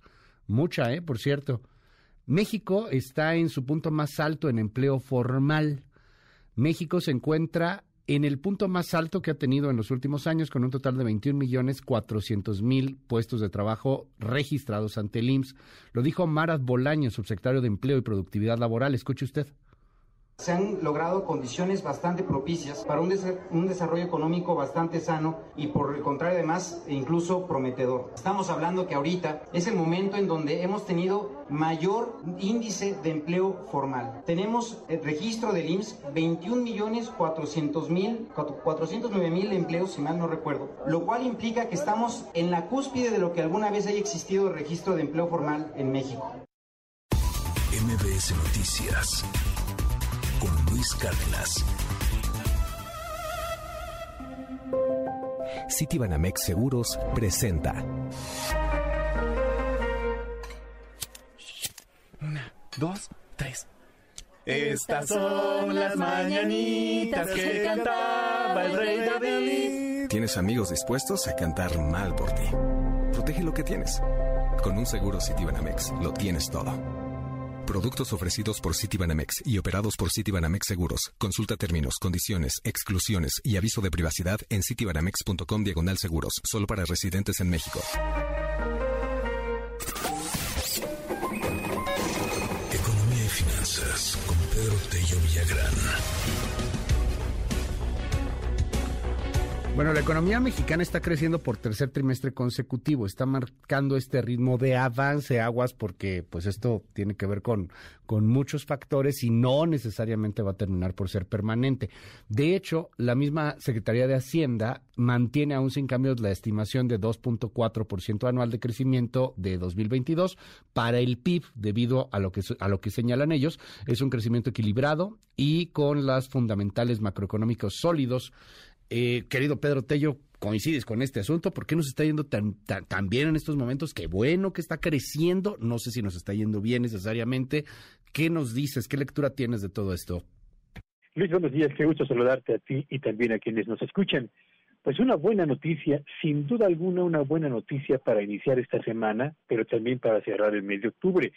Resulta que el INEGI dio a conocer hace unos minutos el comportamiento de la producción nacional de bienes y servicios, conocido como el Producto Interno Bruto, durante el tercer trimestre de este año, cifras estimadas, no son las cifras definitivas, pero es la estimación del INEGI, que suele quedarse muy cerca del resultado final. En este eh, boletín, el INEGI señala que en el tercer trimestre del 2022, nuestra economía tuvo un avance del 1% en comparación con el nivel de producción que registramos en el segundo trimestre de este año.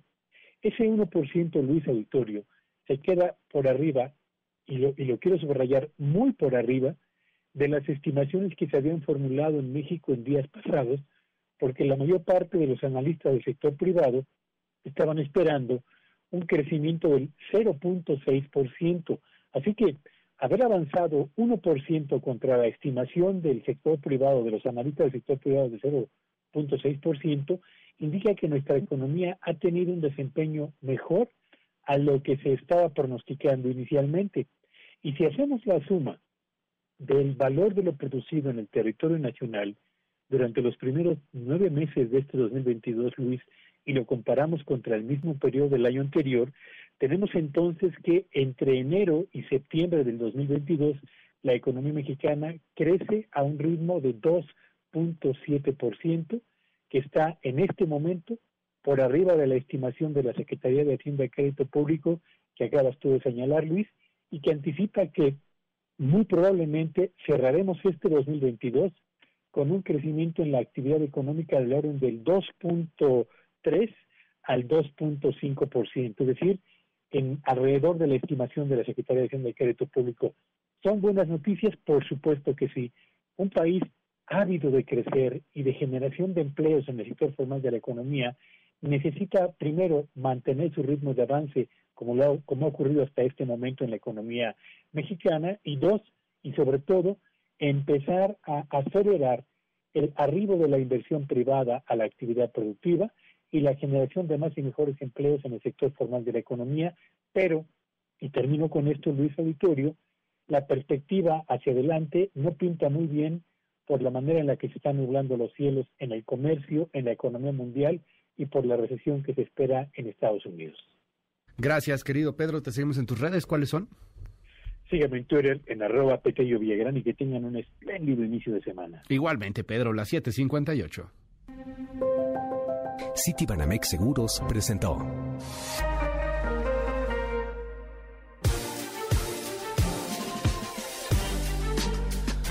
Oiga, esta no es buena noticia, caray. Más del 80% de paramédicos y operadores de la Cruz Roja fueron despedidos por falta de recursos. Esto de acuerdo a paramédicos de la institución. El personal fue despedido sin liquidación por miedo, por medio, sin liquidación de por medio, perdóneme, a pesar de que ayudaron a enfrentar la pandemia de COVID-19 en la capital del país. Esto es lo que están diciendo algunos paramédicos en la Cruz Roja frente a este despido. Se me hace muchísimo, 80% de verdad. Escuche ya se llevó a cabo, eh, fue desde el martes de la semana pasada, hicieron recorte, eh, se habla que es más del 80% del personal eh, operativo. Eh, del hospital desconozco el despido, eh, lo que sí sé es que cerraron el hospital Eh, de hecho, tiene lonas de cerrado por remodelación y pues no hay nadie al interior del hospital. Eh, yo pertenecía al área de socorros. En el área de socorros igual hubo un despido de más del 80% de los paramédicos operadores. Entonces, pues esto implica muchas cosas, entre ellas por pues, la cobertura de emergencias y demás. Híjole, ojalá que se pueda resolver este asunto. Eh, y las donaciones también, que son fundamentales para la Cruz Roja y para poder cooperar y para poder elevar esta institución. Más del, más del 80%, ahí estábamos escuchando a, un, a una persona de la Cruz Roja, agente personal de la Cruz Roja, hablando de, pues, de estos despidos. Las 7 de la mañana con 59. Ya estamos de regreso. MBS Noticias con Luis Cárdenas. Continuamos. Primeras planas. El Universal. Poder Judicial con guardadito para casas, seguro médico y pensiones. Junto con el Ejecutivo y el Legislativo, así como órganos autónomos, cuentan con fideicomisos por un monto global superior a los 19 mil millones de pesos. Milenio. Costará 8 mil millones de pesos voto popular para renovar INE y tribunal. La iniciativa del Ejecutivo contrasta su principio de austeridad, revela estudio del Senado. La CNDH abre fuego contra el instituto y lo acusa de manchar comicios. Reforma. Demandan a gobierno por venta de Ferraris. Subastan carros incautados a hackers en Guanajuato. Litiga empresa la devolución de 11 vehículos. Siete ya fueron vendidos. Excelsior. Guardia Nacional no llega a 36% de municipios violentos. Oposición al frente de la mayoría. En 18 de las 50 demarcaciones del país con mayor inseguridad, no hay presencia de elementos de la Guardia Nacional ni se tiene proyectado su arribo. Animal político. CNDH acusa al INE de sabotaje y pide a los legisladores una reforma electoral. La jornada. Regresa Lula, derrota a Bolsonaro en comicios muy reñidos. El financiero. Acentúa IVA su caída. Bajó 7.1% en septiembre. Alta inflación estaría detrás del declive del impuesto. El economista. Caen ingresos en enero-septiembre, 0.5% por estímulo fiscal a gasolinas. Recaudación ha disminuido en 106.490 millones de pesos en ese rubro. MBS Noticias con Luis Cárdenas. MBS Radio presenta el resumen informativo con Luis Cárdenas.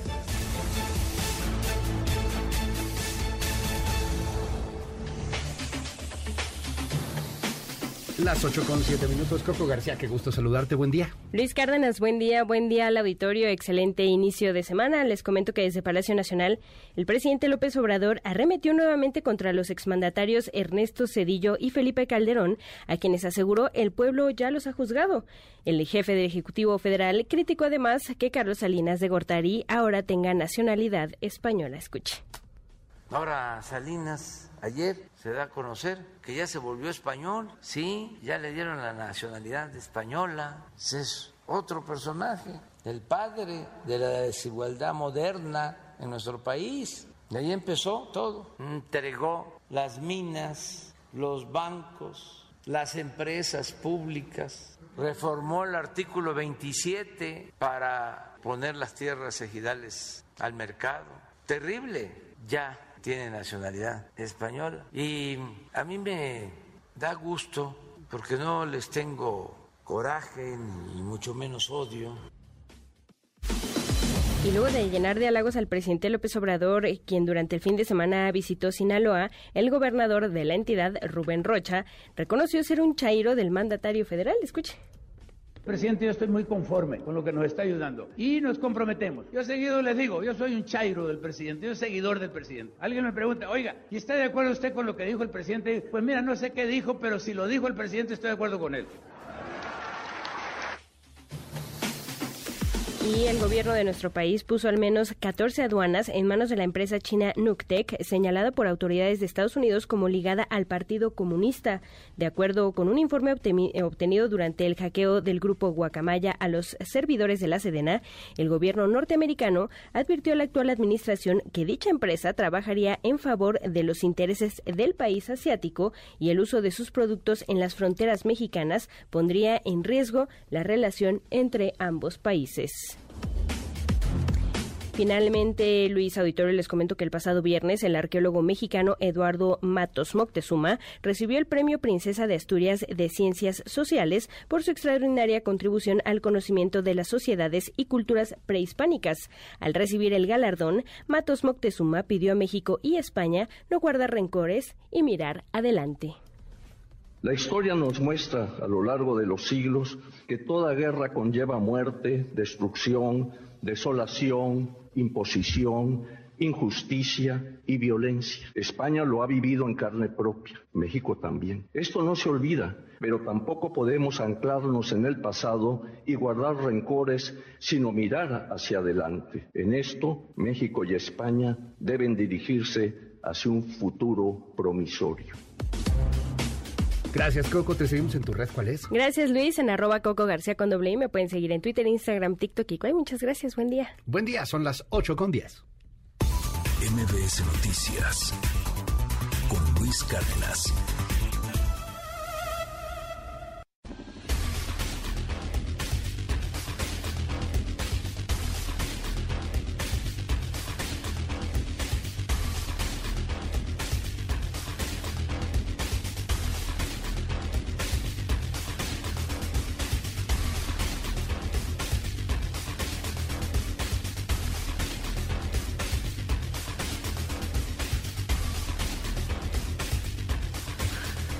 Son las 8 con 10 minutos. Eh, oiga, síganos en todas nuestras redes sociales, arroba MBS Noticias. Es la red más fregona de noticias que hay en el país. En menos de un minuto te entretienes, tienes temas de conversación, tienes datos.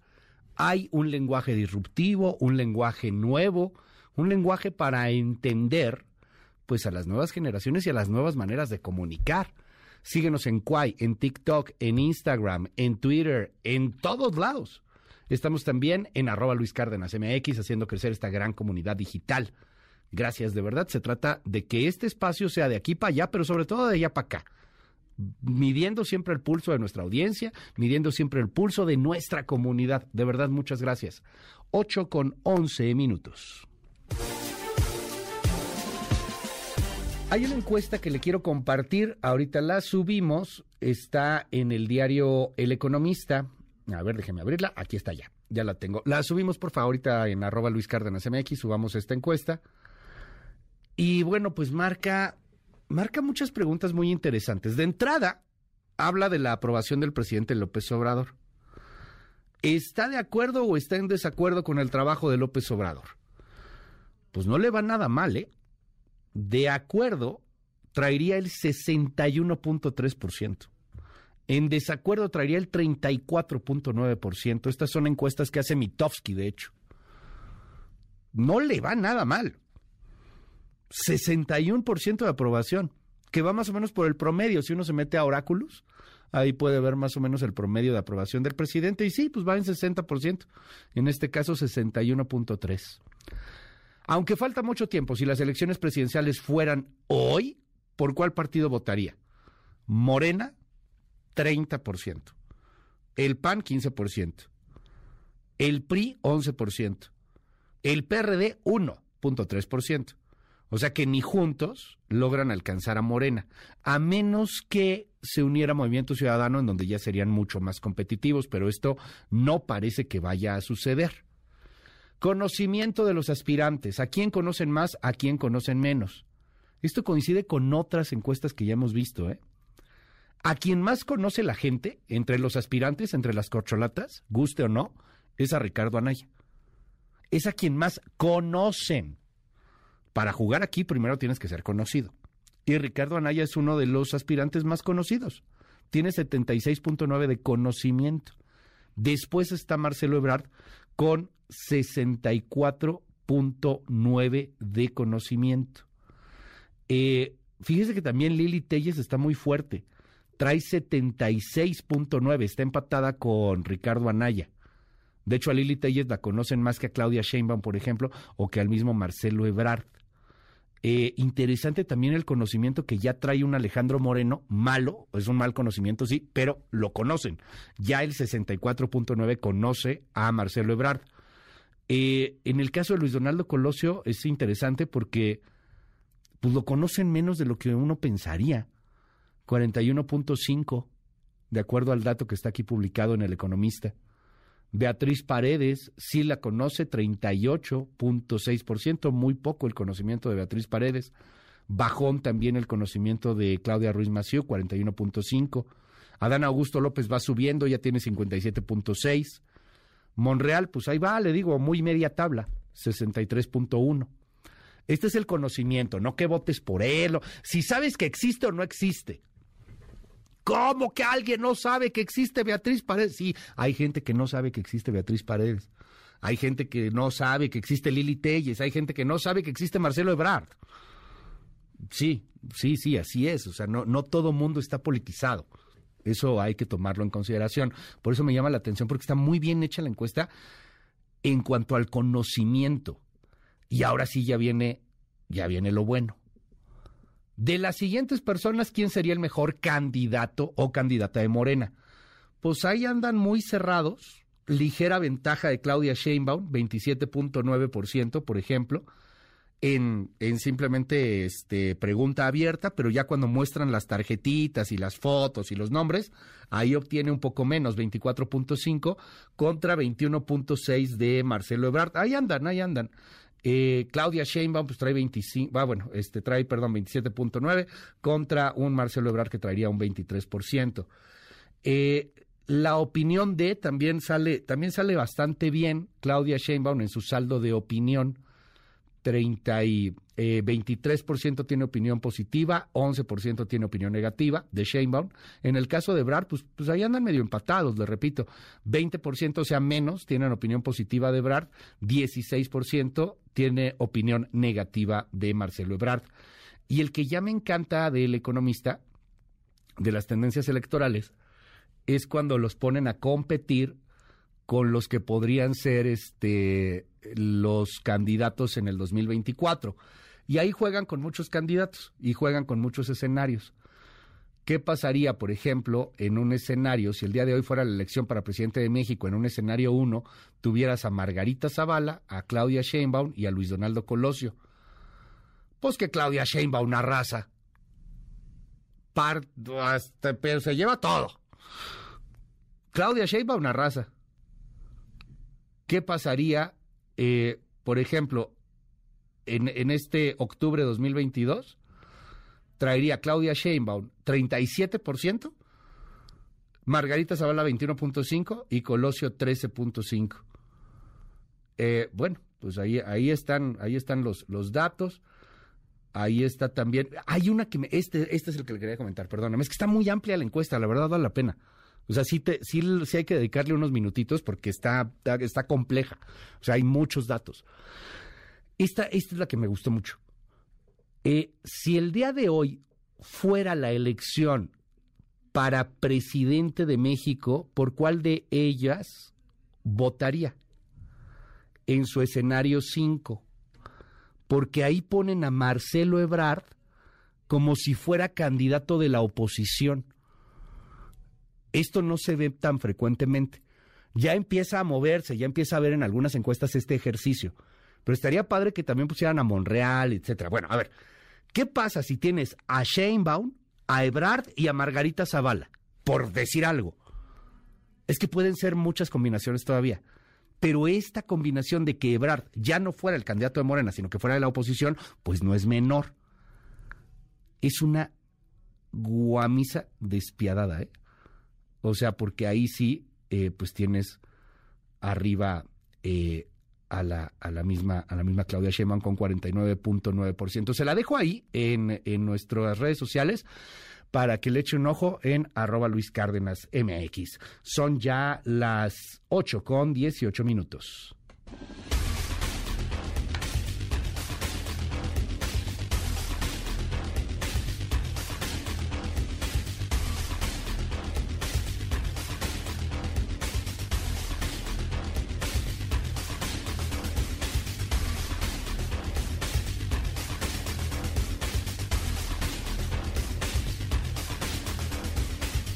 Y hablando de corcholatas, ¿qué hicieron las corcholatas este fin de semana? Andan muy activas, muy, muy activas. Primero, Adán Augusto López continúa con la gira porque continuará con la gira por los 32 estados de la República, aunque ya es constitucional que los militares se queden en la calle hasta el 2028. Va a continuar eh, el, secretario de Gobernación, pues haciendo su gira y arremetiendo contra los candidatos de la oposición y contra los gobernadores de la oposición. Esto fue lo que dijo eh, Adán Augusto López que no podemos andar por la vida haciendo alegorías de hipocresía. Lo digo por los gobernadores que con una mano piden, pero además sí lo tienen, el apoyo de la Guardia Nacional con las Fuerzas Armadas para tareas de seguridad pública. ¿Sabe usted cuáles son los dos estados donde hay más apoyo? El primero de ellos es el más violento del país, por cierto, Guanajuato. El segundo es Chihuahua. Y cuando hubo que entrar en Seracagui, apoyar al gobierno de ahí, estuvieron y están todavía los elementos de la Guardia Nacional y de las Fuerzas Armadas. Ok, eso en el caso de Adán Augusto López. Maru Campos, sin embargo, que es la gobernadora de Chihuahua, pues dijo que van a recibir con brazos abiertos a Adán Augusto López y que ahí no se quiere pelear nadie. Escuche. Si viene el secretario de Gobernación, creo que tiene que pasar a ver a la gobernadora. Y yo creo que él sabe que es bienvenido al estado de Chihuahua, aunque sea el norte del país, pero que lo recibimos con los brazos abiertos. ¿Quiere a Washington se empalma con la visita de Dan Augusto? No, ayer le hicimos saber al secretario de Gobernación que estaríamos de vuelta el miércoles y que es bienvenido para estar aquí en el estado cuando él lo disponga.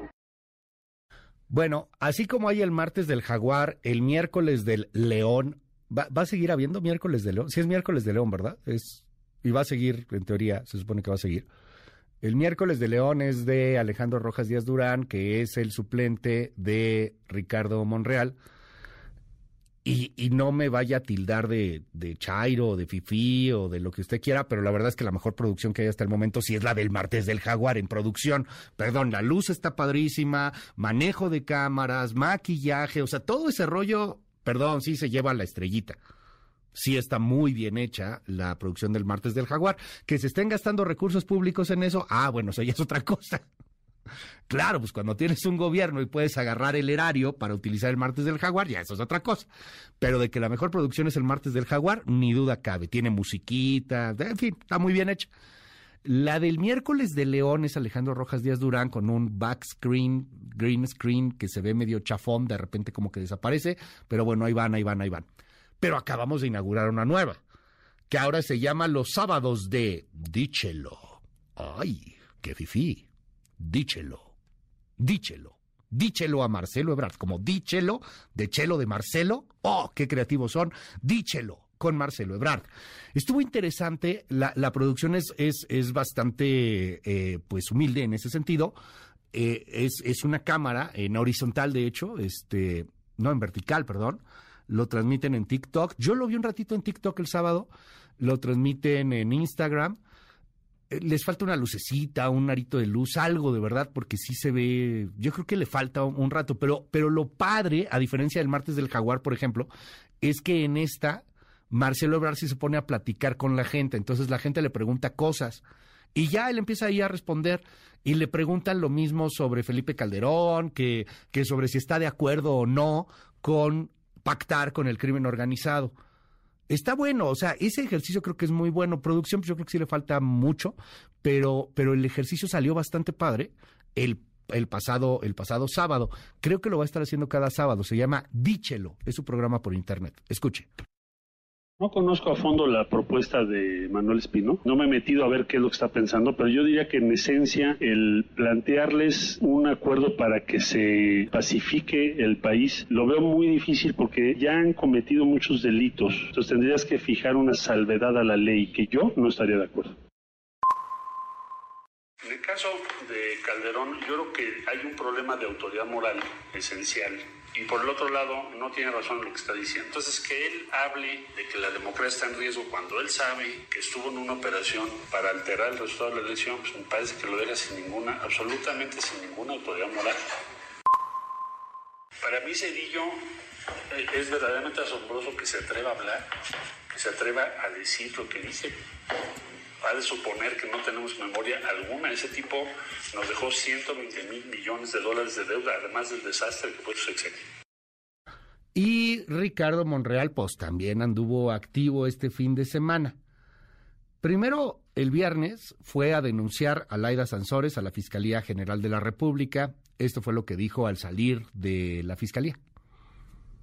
La presenté porque no podemos callarnos frente a la ilegalidad de la actuación de una servidora pública. Tampoco podemos aplaudirle que viole la constitución y la ley y que simplemente la impunidad la proteja. No, no debemos hacerlo y no debemos tampoco festinar que intervenga comunicaciones privadas de nadie. Pero aquí hay delitos cometidos flagrantemente. No hay forma de que se escape.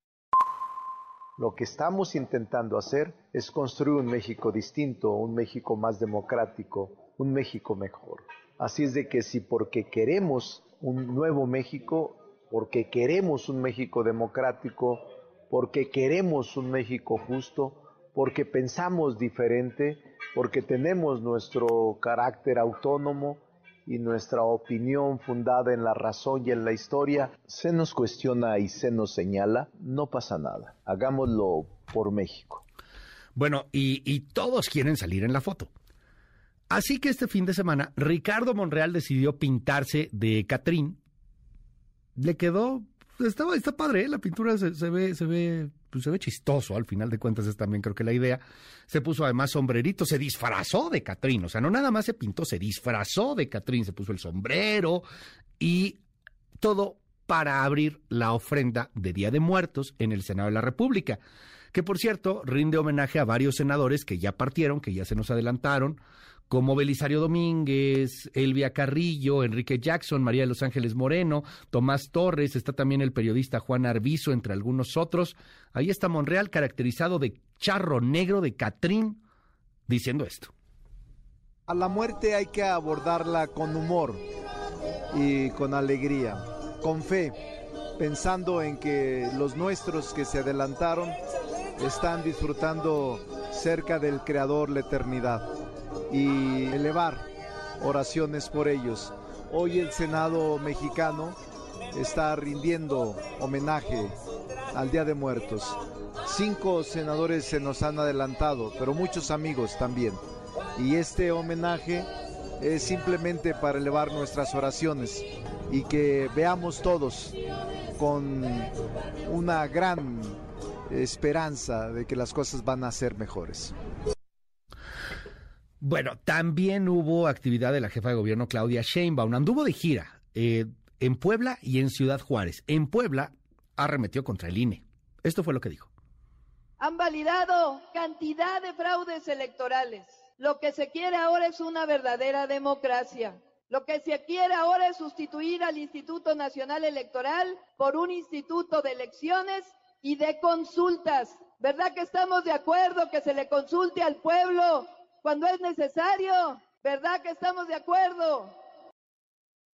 También estuvo en Ciudad Juárez, ahí le fue, ahí le fue muy bien. La recibieron con mariachis, con porras, el clásico presidenta, presidenta, pues lo de siempre. Escuche.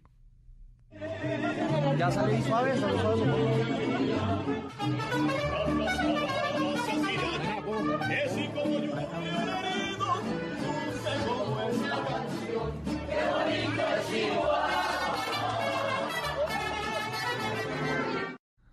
Hay una botarga de López Obrador que de repente acompaña mucho a las giras a Claudia Sheinbaum. Ya, la habíamos visto por ahí, pero sí este, la, la saluda, etcétera.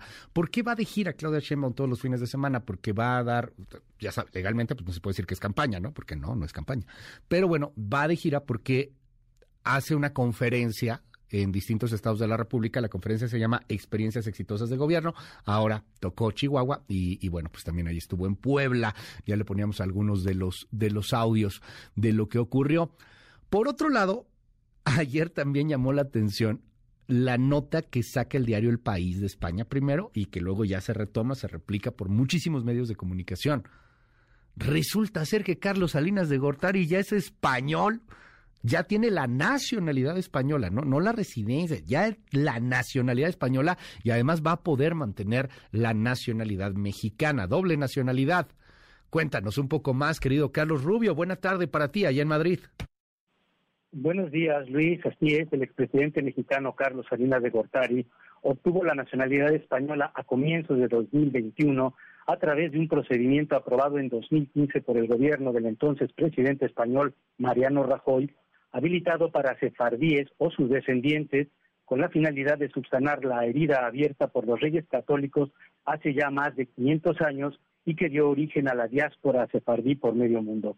Según admitió ayer al diario El País, como ha señalado, Salinas de Gortari, de 74 años y cuya familia es originaria de Nuevo León, terminó de obtener toda la documentación necesaria en 2019 y aunque lleva viviendo en Reino Unido más de dos décadas, dijo al respecto que sus motivaciones son de orden genealógico, afectivas y de congruencia con una visión moderna de las interrelaciones compartidas entre naciones y nacionalidades. Sin embargo, Luis, fuentes conocedoras de la historia española señalaron a MDS Noticias que los primeros judíos sefardíes expulsados por el edicto de Granada, que provocó el exilio de decenas de miles de personas en 1492, se dirigieron a Italia, el sur de Francia, Portugal, Marruecos o hacia las tierras pertenecientes al antiguo imperio otomano, donde encontraron refugio en ciudades tan dispares históricamente como Estambul, Esmirna, Jerusalén, El Cairo, Salónica, Sarajevo, Sofía o Bucarest, y que se conoce muy poco la migración hacia Latinoamérica. Por esa razón, en 2018, una alerta policial advirtió de los negocios fraudulentos vinculados a la obtención de pasaportes españoles mediante el procedimiento elegido por Salinas de Gortari, pues incluía que algunas comunidades judías encargadas de emitir los certificados que demostraban la ascendencia sefardí no estaban supuestamente siendo lo suficientemente rigurosas en sentido histórico, aunque en el caso del exmandatario mexicano, según las fuentes consultadas, no ha constado ningún indicio de irregularidad por el momento. Preguntado si ahora que cuenta con la nacionalidad española pretende cambiar de país de residencia, pues hay que recordar que él vive en el Reino Unido, Salinas de Gortari, quien en todo momento defendió su derecho a tener una doble nacionalidad, como lo acepta la justicia mexicana, dijo que ya como ciudadano de un país europeo puede asentarse en cualquiera de las 27 naciones de esta región, aunque aseguró que su casa familiar y su familia pertenecen a México. México, subrayó el expresidente, es mi patria, mi mayor orgullo, mi entrañable tierra natal y siempre lo seguirá haciendo. Hasta aquí el reporte desde España, Luis. Gracias, querido Carlos. Oye, qué cosa lo que nos cuentas, porque ciertamente se dio y se puso muy de moda este asunto de la nacionalidad este sefradí por por este por tus este ancestros sefradíes, particularmente en el caso de Salinas creo que son judíos, ¿no? Sefradíes y, y que y que se movió mucho el tema de que pues estaba haciendo fraude, o sea, había quien se estaba pasando, estaba comprando la nacionalidad literalmente, pues mira nada más, parece que es el mismo método que utilizó Salinas. Así es, mira, eh, Luis, hasta 2020 se habían resuelto favorablemente, sin ningún problema, 20.908 peticiones de, de, esta naturaleza y solo una se había rechazado, según eh, dijo el Ministerio de Justicia, son datos de este ministerio. Pero cuando se hizo esta alerta policial, admitieron que había miles de candidatos que estaban registrando peticiones sin cumplir todos los requisitos y que, entre otras cosas, se habían aportado certificados de comunidades judías de países, Luis, y este es el dato, sin vínculos con los solicitantes o que se presentaban documentos ante notario por poderes cuando la ley exige que se hagan en persona, es decir, no se personaban ni siquiera estas estas eh, gentes que querían solicitar este este trámite. Así que estos expedientes habían pasado ese filtro inicial de notarios y del departamento del ministerio eh, que un ministerio que por otra parte eh, solo cuenta con 30 funcionarios para una cantidad ingente de solicitudes de nacionalidad, que por otra parte hoy exigen un examen que en el caso de Salinas de Gortari no ha tenido que pasar puesto que estos trámites son mucho más eh, directos. Vaya. Bueno, pues vamos a seguir de cerca el tema. Gracias, Carlos Rubio. Te mando un abrazo allá hasta Madrid. Buena tarde para ti. Buenos días, Luis. Un abrazo para ti y otro para la audiencia. Obviamente reaccionó el presidente Andrés Manuel López Obrador. Habló de dos, bueno, habló de desde Cedillo, de, de Calderón otra vez, volvió a, a, a, criticarlos por la crítica que hicieron ellos también a su gobierno.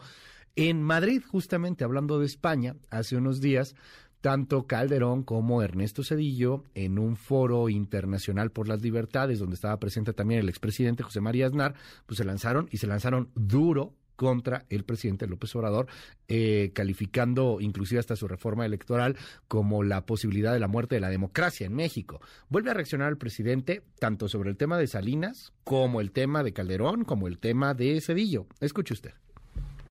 Ahora Salinas ayer se da a conocer que ya se volvió español, sí, ya le dieron la nacionalidad española, es otro personaje, el padre de la desigualdad moderna en nuestro país. De ahí empezó todo, entregó las minas, los bancos, las empresas públicas, reformó el artículo 27 para poner las tierras ejidales al mercado.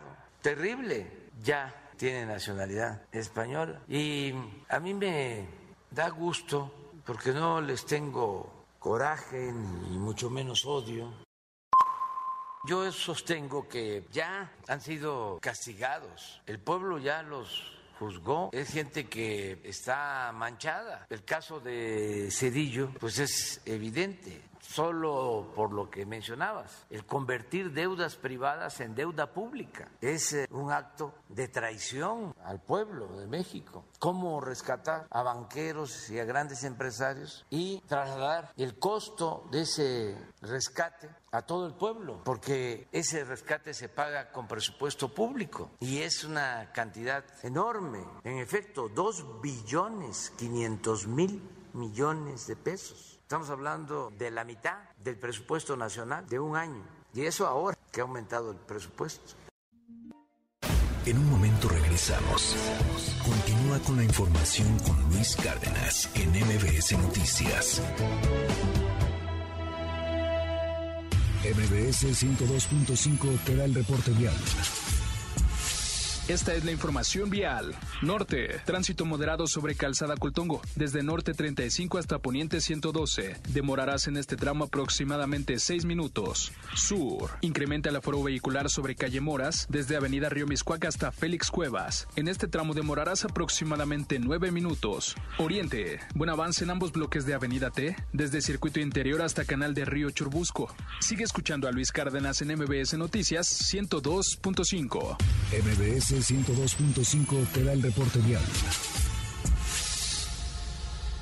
Paco, ¿vamos a la comer o a fresco? Francesco, mi chiamo Francesco. Llegó Si Parla Italiano a la Comer y Fresco. Aprovecha la oportunidad y encuentra miles de productos exclusivos en toda la tienda, desde vinos, charcutería, abarrotes, hogar y mucho más, con el estilo único de Italia. En la Comer, fresco y en línea, Si Parla Italiano.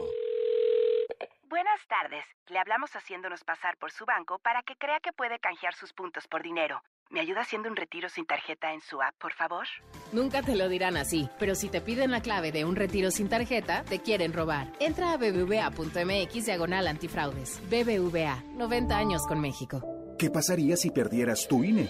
Perdería el derecho al voto. No existiría mi identidad. Perdería el derecho a la democracia. No podría hacer valer mi opinión. Sin mi INE no podría hacer nada porque me la piden en todos lados para todos los trámites. Si perdiste tu credencial o perdió vigencia, acude al módulo y actualízala. Haz tu cita en INET 804-33-2000 o en INE.mx. Mi INE es valioso porque me identifica y me suena. INE. ¡Qué buen plan! Con nuestro Internet móvil portátil, ahora podrás tener Internet estés donde estés en territorio nacional y conectar hasta 15 dispositivos a la vez. Conoce nuestros planes de 30 días a partir de 5 gigas por solo 139 pesos. Movic. Conectamos en grande. Movic.mx. El Senado de la República amplió el plazo para que las Fuerzas Armadas participen en tareas de seguridad pública uno de los retos más importantes en la actualidad, con la condición de que se rindan informes y cuentas puntuales al Congreso, se cree un fondo de apoyo a estados y municipios para fortalecerlos en su ámbito y se respeten los derechos humanos. Senado de la República. Sexagésima quinta legislatura. Ahora Meet Me es Wild Fork y escuchamos a las expertas. Me enteré que seleccionan, maduran y congelan sus productos de una forma súper rápida para mejorar su jugosidad y suavidad. Ahora entiendo por qué congelado es más fresco y seguro. Compra en tienda o en línea. wildfork.mx. Medallones de atún 680 gramos a 196 pesos. O postas de salmón 500 gramos a 238 pesos. Sabor y frescura al mejor precio todos los días. Precios sujetos a cambio sin previo aviso. Come sanamente. Raticida gasolina, ácido sulfúrico, amoníaco, acetona. No importa qué droga química te metas, todas están hechas con veneno y de todas formas te destruyes. La sangre de las drogas nos mancha a todos. Mejor métete esto en la cabeza. Si te drogas, te dañas. Si necesitas ayuda, llama a la línea de la vida. 800-911-2000. Para vivir feliz, no necesitas meterte nada. Viajar al pasado y vivir otras vidas será posible. Regresar al presente tal vez no. Quantum Leap, atrapado en el tiempo. Disfruta de esta nueva serie original y exclusiva de Universal Plus a partir del 7 de noviembre. Suscríbete ya con tu operador de TV paga favorito. Ya estamos de regreso. MBS Noticias con Luis Cárdenas. Continuamos.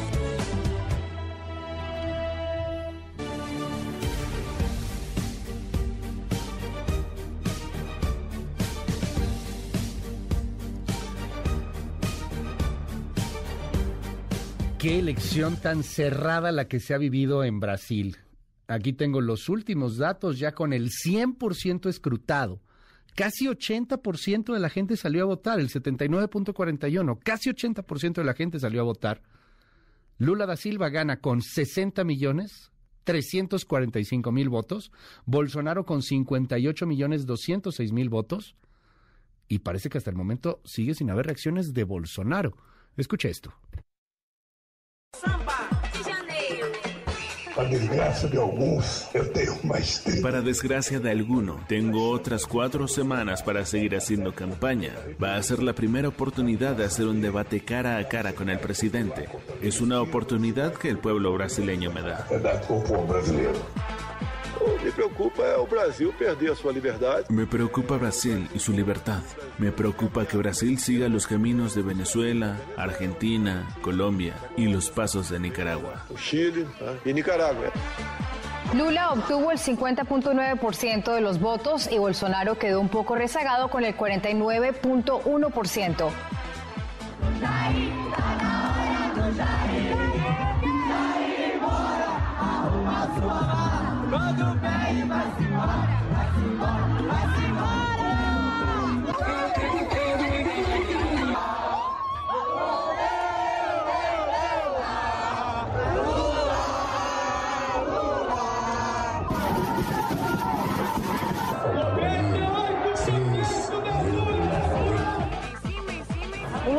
Lula significa esperanza, la esperanza de días mejores, la esperanza de que volveremos a ser felices. Sinceramente, victoria. Sinceramente, victoria es cuando se gana. Él no ganó. Esto fue robado. La verdad es que todo el mundo está decepcionado. Me lo esperaba por el Tribunal Supremo que tenemos. Seguro que fue robado. Espero sinceramente que podamos revertir esto de alguna manera. De alguna forma. Me considero um cidadão que teve um processo de ressurreição. Me considero un ciudadano que ha tenido un proceso de reconstrucción de la política brasileña, porque mis rivales intentaron enterrarme vivo y estoy aquí. Tengo fe que con la ayuda del pueblo encontraremos la salida para que este país vuelva a ser democrático, pacífico, para que apoyemos a los padres, a las familias para construir el Brasil que el mundo necesita. Dos divergentes para que a gente possa construir o mundo que nós precisamos no Brasil.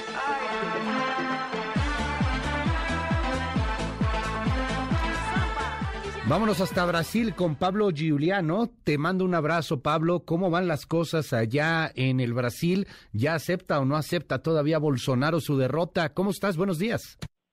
Buenos días, estoy en el cuartel general de la campaña del presidente electo, Luis Ignacio Lula da Silva, a minutos de que tenga su primera reunión bilateral. Va a ser recibido el presidente argentino, Alberto Fernández, como el primer invitado del presidente electo. Mientras tanto, el presidente Bolsonaro llegó hoy a trabajar al Palacio del Planalto, la casa de gobierno en Brasilia, y mantuvo el silencio sobre reconocer la derrota que ya la están reconociendo todos sus principales aliados, ministros, exministros y gobernadores electos ayer. Aparentemente se sospecha que una estrategia que podría adoptar Bolsonaro sería la de mantener el silencio sobre las elecciones y dificultar la transición para la asunción de Lula el próximo primero de enero. Vaya tema, pero ahí tiene ya el apoyo internacional Bolsonaro, ¿no? Perdón, este, Lucina Lula da Silva, o sea, se va a reunir con Alberto Fernández, de hecho ya tuiteó Alberto Fernández la felicitación con una fotografía en donde aparece ahí con Lucinacio Lula da Silva, también habló ahí de la Argentina, Cristina Kirchner, Evo Morales evidentemente también ya manifestó el, el abrazo, este, la felicitación, Miguel Díaz Canel de Cuba, el presidente Biden, el presidente Biden ayer, eh, pues reconoció el triunfo de Luis Ignacio Lula da Silva. Hay, hay, hay tensión, o sea, hay, hay la, la idea de que pudiera llegar a quedarse, aferrarse Bolsonaro al poder de alguna u otra manera, o más bien solamente meter tropiezos, Pablo. Existe una tensión del día después, primero, porque es la primera vez que ocurre en la democracia brasileña que un rival no reconoce la victoria legítima del otro, sin ningún tipo de sospecha sobre la transparencia del proceso electoral. Y segundo, eh, está ocurriendo en este momento en todo el país. Hay 52 puntos de piquetes, de bloqueos de camioneros aliados a Bolsonaro, que fueron beneficiados por unos 5 mil dólares en el, en el eh, perdón, 5 mil reales, unos mil dólares en el último semestre por Bolsonaro, que turbinó la máquina pública eh, con ayudas sociales, bueno, y estas organizaciones de camioneros autónomos no son sindicalizados, sino son empresarios autónomos que son bolsonaristas, identificados con el armamentismo y con la extrema derecha, están bloqueando eh, 52 puntos en las rutas nacionales. Esto es el momento de máxima tensión del día después, aunque eh, no existe ningún ninguna otra claro. expresión violenta. Pero bueno, hay que tener en cuenta que esto es la primera vez que ocurre. Entonces Brasil se enfrenta al, a un escenario inédito, como es inédito también que Bolsonaro se convirtió en el único presidente que pierde su reelección. Los tres anteriores, Dilma Rousseff, Lula y Fernando Henrique Cardoso, lograron reelegirse. Entonces Bolsonaro también ha perdido esa esa, esa cualidad, ¿no? Como jefe de Estado. Te aprecio mucho la información, Pablo, y estamos atentos. Ya en unos minutos más va la primera reunión bilateral Argentina y, y, Lula da Silva como pues virtual presidente electo, presidente electo. Estaremos ahí atentos a las reacciones. Gracias, Pablo. Buen día allá en el Brasil. Buenos días para todos ustedes. Y me enlazo con Brenda Estefan, nuestra colaboradora en temas internacionales. Gran y admirada Brenda, te mando un abrazo. Oye, ¿cómo leemos todo esto? Hay mucha tensión. No reconoce Bolsonaro, por cierto, muy cuate de Donald Trump, la, la derrota, ¿no? Al menos hasta, hasta este punto. ¿Qué lees? ¿Puede, puede ser que, que se aferre al poder? ¿Puede ser que no? ¿Qué lees, querida Brenda? Buen día. Buenos días, Luis. Pues en efecto ya se esperaba porque Bolsonaro a lo largo de la campaña reiteradamente criticó el actuar del organismo electoral y había dicho que si perdía sería porque habría fraude. Aún sin que las elecciones hubieran pasado, él ya estaba acusando el fraude, por ello nos sorprende su actitud de ayer en la noche y el día de hoy. Es difícil saber eh, qué sucederá en las próximas horas, sobre todo porque sus grandes aliados están reconociendo el triunfo de Lula da Silva, algo que también lo mencionabas, los gobiernos de diferentes países, no solo los de em, filiación de izquierda, sino en general muchas eh, democracias occidentales, el presidente de Francia desde ayer en la noche, el presidente Biden, el primer ministro Trudeau, eh, y esto me parece tiene que ver con la pésima relación que ha tenido Brasil con el mundo a lo largo del mandato de Bolsonaro, estos cuatro años eh, de mandato, que han tenido eh, un resultado bastante catastrófico, más millones de brasileños en pobreza, un negacionismo de la pandemia, 700 mil muertes por COVID-19 y pues una corrupción omnipresente y a pesar de eso, pues esta enorme polarización. Se me cayó la comunicación con Brenda Estefan, una disculpa al auditorio, a ver qué pasó por ahí, a ver si la podemos retomar rápidamente.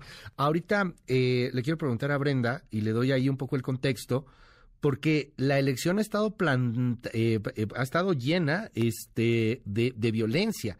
Por ejemplo, Bolsonaro ha llegado a decir que el Partido de los Trabajadores, el que ahora ganó, el de Lula da Silva, es una plaga que debe ser barrida de la historia. De hecho, en algún momento dijo, vamos, o deberíamos de fusilar a todos los integrantes del Partido del Trabajo. En, en datos relevantes de violencia, por ejemplo, en, en Foz de Iguazú, un agente penitenciario llegó a matar a una persona pro Lula da Silva. Empezó un asunto ahí de, de, de, discordia, empezaron ahí a discutir y terminó matándolo. Eh, ha habido también, eh, pues, bombazos, por decirlo de alguna manera, con bombas Molotov, tampoco es que sean otro tipo de bombas, afortunadamente, pero sí bombazos ahí en, en eventos de Lula. Ha habido eh, un dron que, va encima de algunos mítines de Lula y les avienta porquerías a las personas que están ahí en, en los eventos de Lula. Hubo otra muerte también que se hizo en la zona de Confresa, allá en el Brasil. En esta gran polarización, que justo ahí fue donde se nos cortó, querida Brenda, ¿qué, qué ves en los próximos, en los próximos días? Porque no ganó con tan amplio margen eh, Lula da Silva a Bolsonaro, ¿o sí? Realmente son poco más de dos millones de votos. Eh, Luis, la diferencia es menor y desde luego que la polarización no ayuda a una transición tersa. Lo mencionabas bien, una cantidad enorme de casos de violencia entre simpatizantes de uno y otro bando. Los debates de los eh, candidatos presidenciales fueron verdaderamente lamentables. Escucharlos era una tortura. Realmente no había propuestas, era una descalificación continua y un ambiente de enorme desinformación, particularmente viniendo desde, desde el gobierno, desde la extrema derecha, en el sentido de que Lula de todo, era alcohólico, tenía un pacto con el diablo, quería cerrar las iglesias, etcétera, y había cuenta de que 170 millones de los 215 millones de brasileños se alimentan principalmente eh, informativamente de las redes sociales pues estas, eh, esta realidad alternativa realmente generó una mm, opinión que pues también se plasma en las urnas. Esto nos muestra que a pesar de que en efecto en, la elección de ayer pierde Lula, sí estos personajes que promueven la desinformación, que atacan la democracia, son enormes retos para la democracia. Mañana, por ejemplo, hay elecciones en Israel en donde tenemos un personaje populista, de Benjamín Netanyahu, que también está, eh, pues son elecciones legislativas, pero está jugando en la palestra. Dentro de una semana vienen las intermedias de Estados Unidos, donde Trump también tiene, y el trumpismo tiene un papel. Y pues estos movimientos se convierten en enormes retos para las democracias. Te aprecio mucho, querida Brenda, por estos minutos aquí en MBS y bueno, pues vamos a estar muy atentos a ver qué es lo que sucede en los próximos en los próximos días, a ver qué pasa hoy, si hay alguna declaración del mismo Bolsonaro y estaremos eh, analizándolo y comentándolo si nos das oportunidad. Te mando un abrazo. Claro que sí, Luis, estamos en comunicación. Un abrazo de regreso. Gracias, gracias a Brenda Estefan. Son las 8 con 56 minutos. 5571-131337, va de nuevo 5571-131337, el WhatsApp abierto absolutamente para todo nuestro auditorio. Me, me mandaron ahorita un, ahorita lo comparto con usted, una especie como de meme, pero digital, en donde yo aparezco como si fuera un muñeco Chucky. Ahorita se lo, ahorita se lo muestro, está padre, gracias. Nos dicen aquí, en el comentario de, de Brenda, ahí está ya saliendo ahí en la tele, miren nada Muchas gracias aquí a MBS TV. Ahí estamos así. ¿Por qué se ríen? Así parezco yo, ¿verdad? Este. Estoy de choque. No, bueno. Este 5571-131337. WhatsApp abierto absolutamente para todos. Solo espero que Lula no vaya a ser un gobernador tan autoritario como lo pueden ser algunos otros latinoamericanos. Eh, pues, pues no, bueno. Vamos a seguir ahí con, con ese tema. Son las 8.57.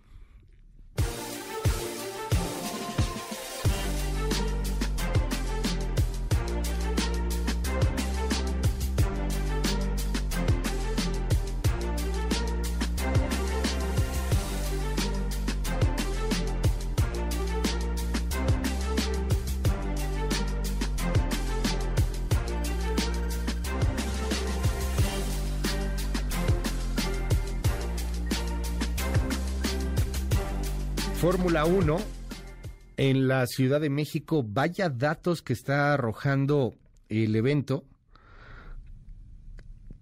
que pudo haber tenido una derrama económica superior a los 44 mil millones de pesos, no solamente por la Fórmula 1, sino también por el desfile de Día de Muertos que se dio este fin de semana, por eh, pues las distintas actividades que hay en los mercados de las alcaldías, en las plazas principales, eventos de calaveritas, flores de cempasúchil por todos lados. Es que es el evento después de la pandemia. Pasaron dos años en donde no habíamos pues tenido este tipo de cuestiones, en donde no habíamos salido a la calle, en donde no habíamos vuelto a ver la cantidad de personas congregadas, eh, por ejemplo, en un desfile de Día de Muertos que juntó a más de medio millón, ¿eh?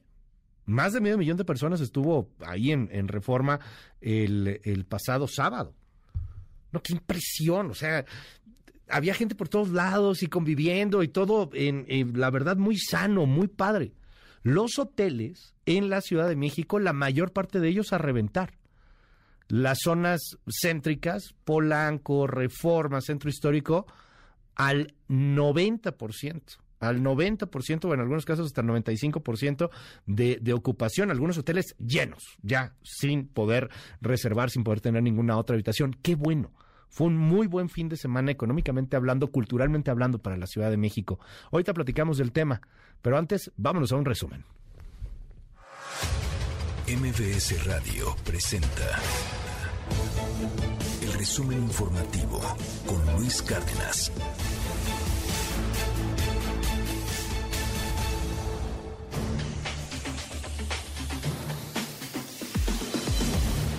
Coco García, qué gusto saludarte, buen día. Luis Cárdenas, buen día, buen día a la auditoría de Nueva Cuenta. En esta ocasión les comento que esta mañana el presidente López Obrador destacó el buen funcionamiento del Instituto Electoral en Brasil durante las elecciones presidenciales de este domingo, ya que a las dos horas del cierre de casillas se tenía el 90% de los votos computados. Consideró que habría que analizar cómo trabajan, ya que en nuestro país el proceso pues es más lento. Escuche. La elección de ayer fue muy aleccionadora. Ahora sí que es la lección de la elección. Es el buen funcionamiento del Instituto Electoral en Brasil. Tienen en Brasil una población como de 148 y nosotros tenemos como 80, 90 millones de electores, a 148. Territorialmente es mucho más grande Brasil que nuestro país y también tiene zonas muy alejadas. Lo increíble es que a las dos horas, después de cerradas las casillas, ya tenían el 90% de los votos contados a las dos horas. Sí hay que analizar cómo le hacen. Y durante su mensaje semanal, el ex candidato presidencial del PAN, Ricardo Anaya, salió en defensa del, del INE y alertó que la reforma electoral de AMLO busca terminar con la democracia sea, quiere desde ahorita quitar al árbitro, que es el INE, y poner un nuevo árbitro que él pueda controlar. Además que si eso pasa, se acabó la democracia. Yo sé que algunos dirán, bueno, ¿y a mí eso en qué me afecta? Te afecta más de lo que te imaginas. Incluso si eres de los que hoy está de acuerdo con López Obrador, te afecta porque así empiezan todas las dictaduras. Ha pasado una y otra vez en América Latina. Primero llegan al poder con todo tipo de promesas. Segundo, de todo lo que sale mal le echan la culpa a los de antes. Y tercero, usan las instituciones de justicia para tratar de deshacerse de sus adversarios. Gracias, Coco. Te seguimos en tu red. ¿Cuál es? Gracias, Luis. En arroba Coco García con doble I. Me pueden seguir en Twitter, Instagram, TikTok y Muchas gracias. Buen día. Buen día. Son las nueve con dos minutos. Tengo en la línea y le aprecio mucho a Alejandro Soberón que me tome esta llamada telefónica para hablar justamente sobre la Fórmula 1 y sobre pues lo que representó culturalmente, económicamente la gran fiesta aquí en la Ciudad de México. Una buena noticia. Gracias, Alejandro. ¿Cómo estás? Buen día. ¿Cómo estás, Luis? Qué gusto saludarte. ¿eh? un abrazo para ti y pues muy agradecido poder compartir tu espacio y hacer algunas reflexiones sobre el fin de semana. Un, fin de semana de fiesta con una asistencia récord, prácticamente 400 mil espectadores, son 395 mil espectadores, 395 mil 902 aficionados a lo largo de los tres días y pues muy muy contentos una una celebración en paz una fiesta y poder nuevamente mostrar este rostro de México al mundo eh, y, ver que bueno, pues ver que el público se le entrega de esa manera tan increíble a Checo, ¿no? Con una temporada como la que ha tenido. Entonces, muy, muy contentos de haber podido anunciar la extensión hasta el 2025, de poder eh, analizar lo que ha sido la derrama económica de las primeras seis carreras, que llega a casi 90 mil millones de pesos, y, y pues que siga creciendo y que siga eh, profundizándose ese impacto en económicamente y en el ánimo también, ¿no? 90 mil millones de pesos, ¿esa es la de este año nada más, Alejandro? No, no, no. no es juntado, la, ¿no? Esa es la derrama acumulada del 2015 al 2021. Ya, ok. La cual son 45 mil millones de pesos en, en, derrama económica directa y 44 mil millones de pesos en exposición mediática para la marca México. ¿no? En, en el caso de este año, más o menos, ¿hay algún cálculo? Fíjate que no tenemos el dato de este año, pero tenemos, te puedo dar el del dato ante, del año El anterior. pasado. Toma una, una valoración de un par de meses por agencias especializadas internacionales, que lo mismo, el año pasado fueron 15 mil millones de pesos, Ok. 15 mil 881 millones de pesos, de las cuales fueron casi 6 mil millones en derrama económica directa y, y 9 mil 900 millones de pesos en exposición mediática. Entonces, mira, es un, es un evento realmente de, de toda la comunidad de presta servicios en, en la ciudad, los hoteles estuvieron con unos niveles de ocupación altísimos, las plataformas también, eh, los restaurantes, eh, Claro. no sé, es, es una verdadera celebración esta semana.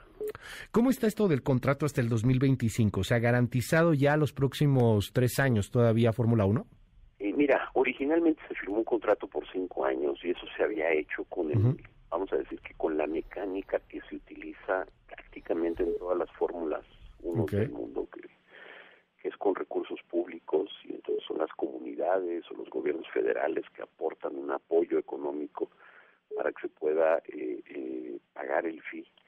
Y ese fue el método que se utilizó los primeros cinco años. Al desaparecer el Consejo de Promoción Turística, pues realmente el Gran Premio corría el riesgo de, de, de desaparecer, de no poder ser viable ya. Y eh, la doctora Sheinbaum tuvo la idea y la iniciativa de, crear un fideicomiso y, de platicar y motivar a las grandes empresas a que pudieran ayudar con patrocinios especiales a la Fórmula 1 para tratar de compensar lo que ya no podría ser de fondos públicos. Y ha sido una fórmula exitosa en, en estas dos carreras en las que se ha empleado esa fórmula y, bueno, pues llegaba el momento, habíamos hecho una extensión por tres contratos, por tres carreras, por tres años realmente, luego tuvimos un año en el que no hubo carrera por la pandemia, y entonces estábamos en, ante la disyuntiva que nos quedaba exclusivamente la carrera del 23 y conjuntamente con Fórmula 1, con las autoridades, entre todos eh, convenimos que esto debía de seguir al menos hasta el 2025. Es un momento en donde hay una demanda muy, muy importante en el mundo por, por muchas ciudades, por tener una plaza de, del calendario. Entonces, el poder asegurar la permanencia de, de México eh, era, era relevante, importante, es una noticia importante para nosotros. ¿no? Bueno, pues vamos a seguir de cerca el tema, Alejandro. Muchas gracias por estos minutos aquí en MBS y bueno, pues estaremos ahí atentos. Por favor. Gracias. Un abrazo. Es Alejandro Soberón. Eh, muchísimas gracias. Usted, eh, cómo vio la Fórmula 1, estuvo, muy interesante. Estuvieron ahí presentes, por ejemplo, este pues gobernadores, secretarios de Estado, también estuvo interesante ahí el asunto político. Samuel García y Mariana Rodríguez se sacaron la foto. Estuvo Mario Delgado, ¿eh? Estuvo ahí Mario Delgado también en la Fórmula 1. Estuvo Enrique Alfaro, Alfredo Ramírez Bedoya, Claudia Ruiz Maciú, entre algunos otros. Escuche esto.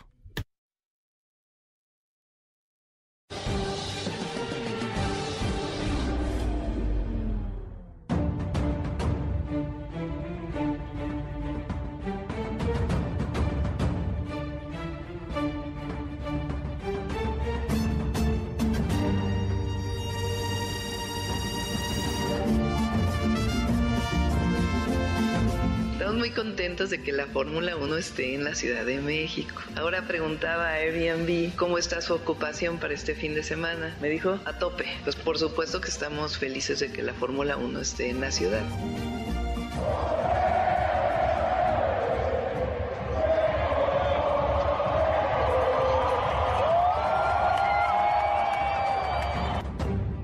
Al final, lo espera la bandera, señores. Aquí está el ganador, Max Verstappen. Ganó el Gran Premio de México. Impresionante el ritmo de Max. El ritmo de vuelta hizo 22.6 en la última, con 45 vueltas en los neumáticos medios. No hay nada más que hablar. Otro podio para Checo. ¿eh? Claro, segundo podio, podio. consecutivo en el Gran Premio de México. No es nada despreciable. No, lo, vayan a desmerecer. Gran claro. podio para Checo. El vigésimo quinto de su carrera en la Fórmula 1. Exactamente.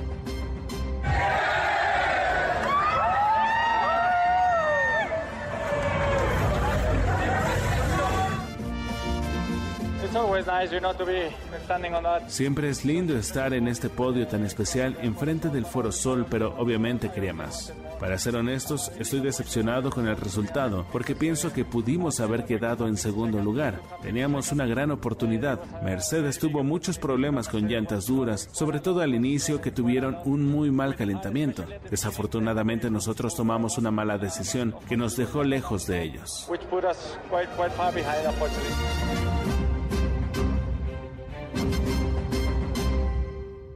En un momento regresamos. Continúa con la información con Luis Cárdenas en MBS Noticias.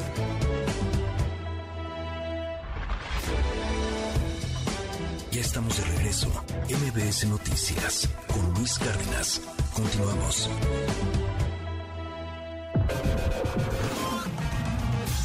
MBS Noticias. Cultura y espectáculos. Pues muy agradecido de que estén todos aquí, aquí en mi rancho, que lo más preciado que,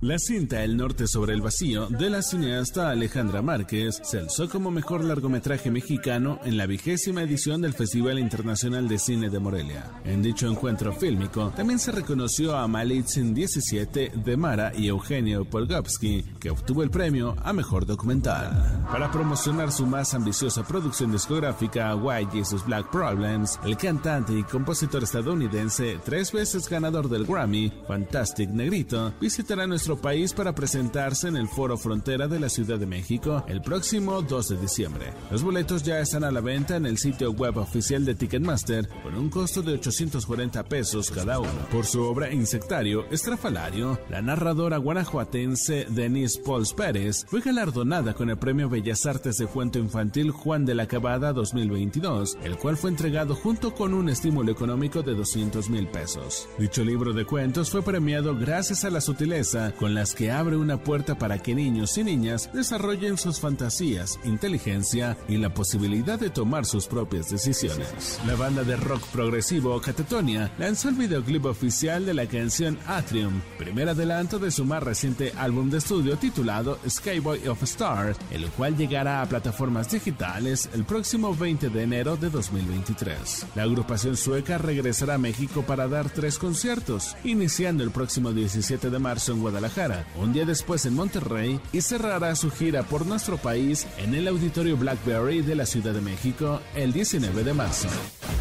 Ya estamos de regreso. MBS Noticias con Luis Cárdenas. Continuamos.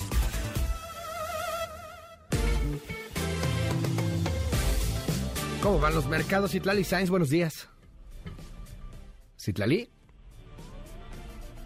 Hola. No. Bueno, ahorita vemos qué pasó. Una disculpa. Este. No. Bueno, este, perdón. En fin, algo se cayó. Es que es que es Halloween. Entonces, bueno, pues aquí hay la invocación de algunos espíritus chocarreros y los espíritus chocarreros seguramente están haciendo de las suyas. Buajajaja. Ahorita voy con Citlali Sainz a ver cómo van los mercados. Ojalá que no vayan como de terror, ¿verdad? Son ya las 9.20. Eh, lo invito a que entre en mbsnoticias.com. Tenemos un especial de Día de Muertos. Contenidos como los festivales por el Día de Muertos, tradiciones mexicanas, lugares para celebrar, en dónde encontrar mejor pan para celebrar el Día de Muertos. Ah, ya dio, ¿a poco sí? A ver, ahorita entro. A ver si es cierto que ese es el mejor pan para celebrar el Día de Muertos. Ah, este está bueno. Esto es lo que debes tener en tu ofrenda para mascotas. Hay, hay, hay ahora muchos para ofrendas de mascotas, pueblos mágicos para ir este Día de Muertos. Entre en mbsnoticias.com, ahí está todo nuestro especial de Día de Muertos. Ahora sí, Citlali Sainz, muy buenos días. Hola Luis, buenos días a ti, buenos días también a nuestros amigos del auditorio. Te comento que están perdiendo en Wall Street los principales indicadores. El Dow Jones Industrial muestra una baja de 0.48%, el Nasdaq pierde 1.32% y el S&P de la Bolsa Mexicana de Valores arranca la semana ganando 1.58%, se cotiza en 49.858.40 unidades. En el mercado cambiario, el dólar en ventanilla bancaria se compra en 19 pesos con 20 centavos, se vende en 20 pesos con 39.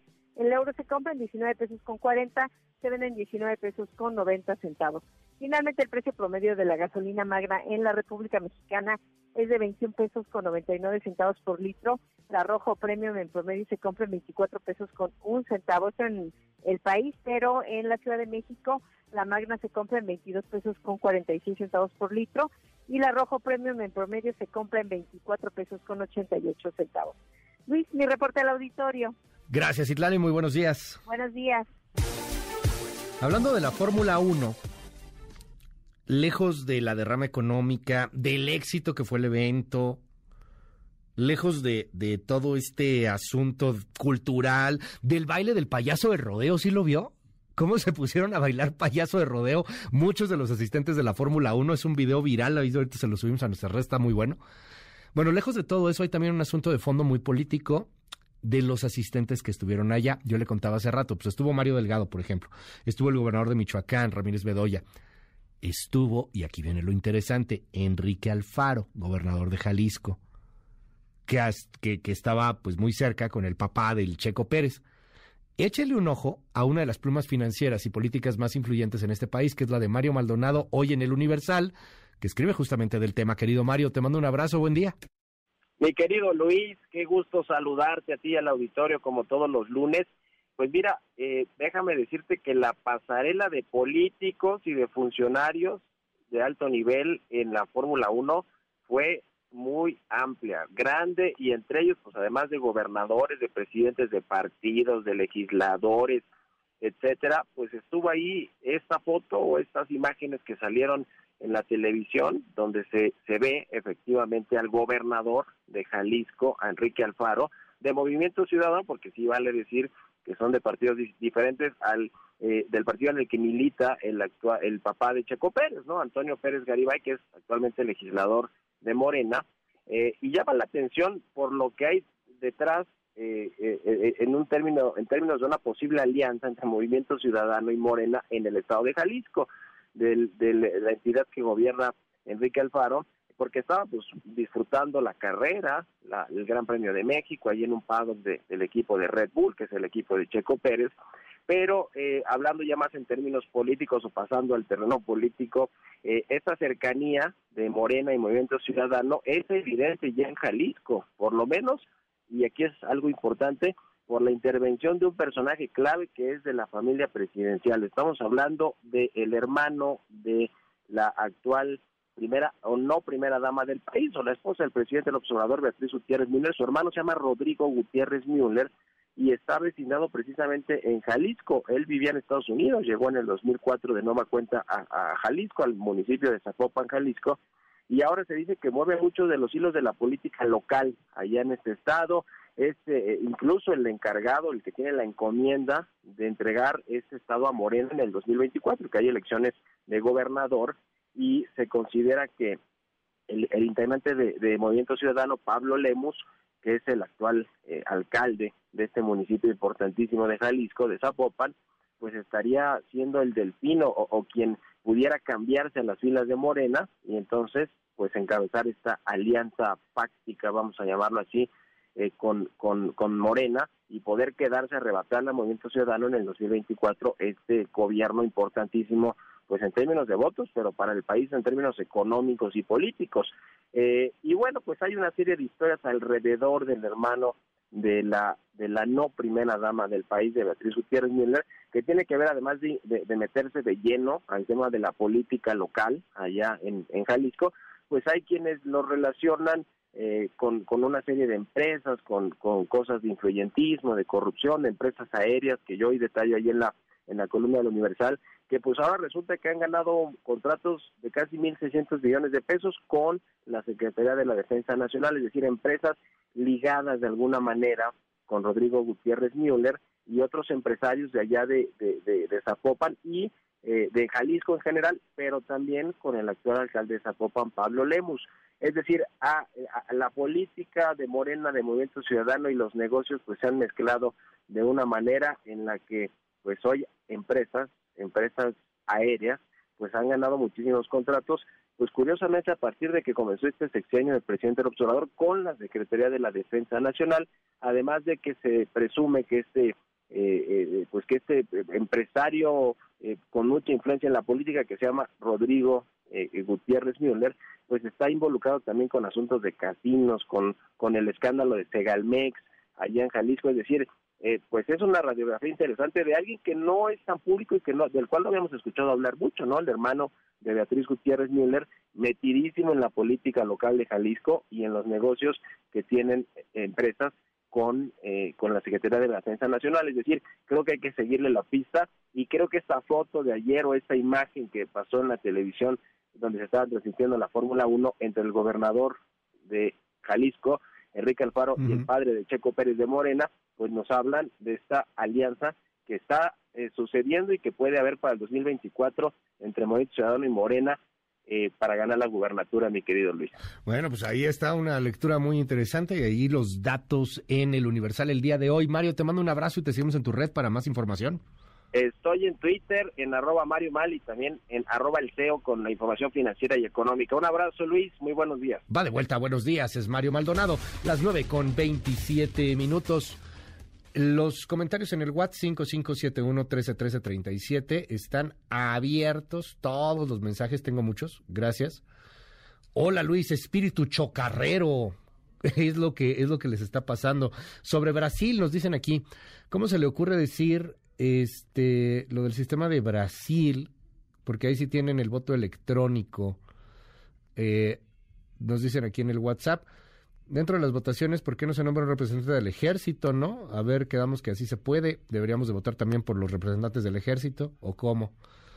La encuesta de Mitofsky, donde consideran a Marcelo contra Sheinbaum, ¿será que los grupos de poder quieren robar un buen candidato a Morena al ver que Monreal ya no les sirve? Te escuchamos en Coyoacán. Un abrazo allá en Coyoacán. Eh, nos dicen aquí en el, en el, en el WhatsApp. Una tragedia, eh, lo que pasó allá en Itaewon, en Seúl. Ahorita hablamos del tema con una, una cápsula especial. 154 muertos en Seúl, en el centro de Seúl, por esta estampida de Halloween en el, en el centro. Eh, nos dicen aquí, hola, muy buenos días este, hablen de lo de Twitter. Lo hablamos desde el viernes de la compra de Twitter, pero sí lo vamos a estar tocando en este espacio, en estos días.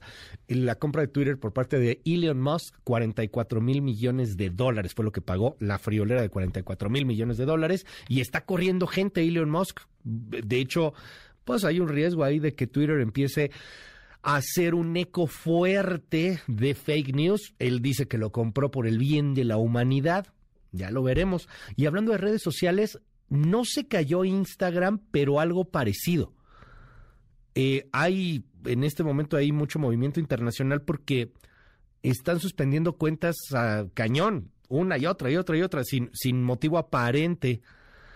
De hecho, es tendencia ya en Twitter, este Instagram down, hashtag Instagram down, porque si hay un tema ahí de redes sociales un poco complejo, se han caído muchas de las cuentas.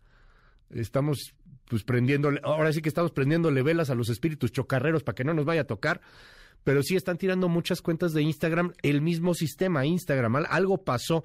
La, la cuenta, por ejemplo, del futbolista Roland, Ronaldo, o Roland, Ronaldo, ¿no? Este, del brasileño Ronaldo, perdió una cosa así como dos, tres millones de seguidores, de es portugués, perdóname, de casi los cuatro, de casi los 400 millones de, seguidores que tenía. Están perdiendo muchos seguidores de pronto, están desactivando muchas cuentas. Algo pasó, hay un problema ahí en las cuentas de Instagram y sí, ahorita tengo ahí muchos comentarios sobre el tema. Si algo le pasa a su cuenta de Instagram, bueno, pues seguramente será temporal y más tarde esperemos que esté, que esté solucionado este asunto. 5571-131337, 5571-131337. El viernes me quedé con esta nota en el tintero, caray, y no pudimos comentarla como queríamos comentarla porque nos dio casi que en tiempo real. Paul Pelosi, el esposo de la presidenta de la Cámara Baja de Estados Unidos, que ya es un hombre mayor, es un hombre grande, pues fue agredido violentamente en su casa de San Francisco. No, no, no es, es que veamos el tamaño ya de polarizaciones que hay. Entraron a la casa del esposo de Nancy Pelosi y le pegaron. La información con mi compañero José Díaz Briceño, colaborador de MBS Noticias en Washington. Buenos días Luis, así es. Las autoridades en San Francisco aún desconocen los motivos que llevaron a David DePape, un individuo de 42 años, para buscar atacar a la presidenta de la Cámara Baja, Nancy Pelosi, pero han dejado claro que no se trató de algo aleatorio, sino de un acto intencional. DePape habría ingresado a la residencia de la líder demócrata en el barrio de Pacific Heights alrededor de las 2.30 de la mañana y habría sorprendido a Paul Pelosi, de 82 años, quien dormía en una recámara del piso superior. Esos momentos, la presidenta de la Cámara Baja estaba en Washington acompañada de su equipo de seguridad. Solo fue gracias a que Paul Pelosi pudo hacer una llamada de forma subrepticia al 911 que la policía logró llegar a la residencia justo al momento en que DePap lo atacaba con un martillo. Aunque Paul Pelosi sobrevivió al ataque, el presidente Joe Biden responsabilizó a la divisiva y polarizada retórica política en Estados Unidos de estar detrás de este tipo de situaciones. Escuchemos a Joe Biden. Esta retórica tiene que parar. Ese es el problema. No se puede decir simplemente, lamento la violencia y la condenamos. Se debe también condenar aquello que produce la violencia. Y esta retórica produce violencia. La presidenta del Comité Nacional Republicano, Rona McDaniel, rechazó que hubiera una línea directa entre la retórica de su partido y el ataque del viernes. Sin embargo, De Papa había dejado claro en su actividad en Internet ser un firme creyente en teorías de la conspiración, incluida la que es alentada por miembros del Partido Republicano sobre que la elección presidencial de 2020 habría sido robada a Donald Trump. Aunque nació en Canadá, DePap ha vivido desde hace décadas en California y este lunes la fiscalía local le fincará cargos como intento de asesinato, abuso de ancianos, robo a residencia y asalto. El ataque contra Paul Pelosi ha detonado ya un nuevo debate sobre si las familias de los líderes legislativos deben tener más protección. Recordemos, tan solo en 2021, la policía del Capitolio tuvo conocimiento de 9.625 amenazas contra legisladores. Hasta aquí el reporte desde Washington. Es José Díaz Briseño, colaborador de MBC Noticias allá en Washington. Abrazo, gracias a José Díaz Briseño. Las 9 con 33 minutos, le cuento el presidente López Obrador habló hace unos momentos sobre la compra de Elon Musk, los 44 mil millones de dólares que le estaba contando antes de irnos con la cápsula de José Díaz Briceño. Y esto fue lo que dijo sobre la compra de Elon Musk y, y sobre Twitter y sobre lo que espera que se convierta Twitter. Es el presidente. Pues ahora que ya este señor muy rico, Moss, compró Twitter, ojalá y lo libere, ojalá y lo libere porque ya Twitter estaba o está tomado, controlan ahí a quienes eh, manejan granjas de bots, de robots, quienes pagan, les inflan sus cuentas, también muy deshonesto, sin ética, y es un instrumento de comunicación fundamental, importantísimo pero ya estaba bajo control del conservadurismo y del poder económico, de mafias. Es cosa de que un día se haga un análisis sobre quiénes representan en México a Twitter. Bueno, el presidente también habló de nueva cuenta sobre la elección de Brasil y además se mencionó a Donald Trump. Esto fue lo que dijo. Y miren lo que hizo mi amigo Trump también, un reproche fraterno, respetuoso. Ayer domingo se lanza con un Twitter a favor de Bolsonaro y en contra de Lula, diciendo que Lula era un peligro para Brasil llamando a votar por Bolsonaro en la mañana, que tenía que meterse. Pero el pueblo Brasil, brasileño está muy consciente bendito pueblo, porque les va a ir muy bien, va a haber igualdad, humanismo, estamos muy contentos y además son un ejemplo los brasileños porque también hasta el presidente Bolsonaro guardó silencio, se encerró. No le hace, pero se quedó callado.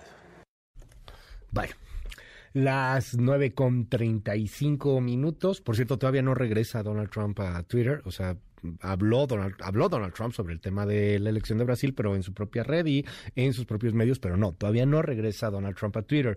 Hay esta expectativa porque Elon Musk dice probablemente va a regresar, pero no va a ser de manera inmediata. Estamos viendo a ver qué pasa todavía no lo toman así como decisión final si regresa o no regresa Donald Trump. Y otros tipos ultra polémicos como Bannon, por ejemplo, que también fue ahí eh, vetado de Twitter o algunos otros ultra extremistas del Ku Klux Klan, etcétera, pues que tenían ahí sus cuentas y que eran muy activos y tenían muchos seguidores y estaban promoviendo el odio promoviendo el odio como en Italia, ¿no? En donde ya la gente sale a marchar eh, en pro de Benito Mussolini y ya hay cada vez más y más marchas fascistas. Entonces, bueno, todavía no regresa Donald Trump a, Twitter, es interesante, pero sí es cierto, Donald Trump está de alguna manera opinando sobre la elección en Brasil como el presidente López Obrador también opera y también opina, no opera, espero que no, opina sobre la elección en Brasil. En un momento regresamos. Continúa con la información con Luis Cárdenas en MBS Noticias.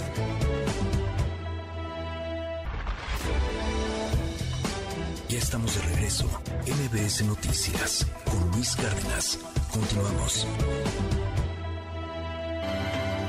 Central de Inteligencia Política presenta las tres columnas más destacadas del día.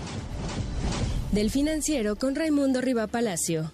La nueva crisis en Palacio. La suerte de Alejandro Encinas no está decidida. AMLO no ha dado señal alguna de que lo vaya a destituir, pero el daño causado por el caso Ayotzinapa pone en riesgo toda la investigación del crimen y su compromiso de resolverlo. Hertz Manero, titular de la FGR, lleva meses criticando Encinas porque sus rencores y deseos de ajustar cuentas con el ejército afectaron la investigación. Ya se verá qué decisión toman.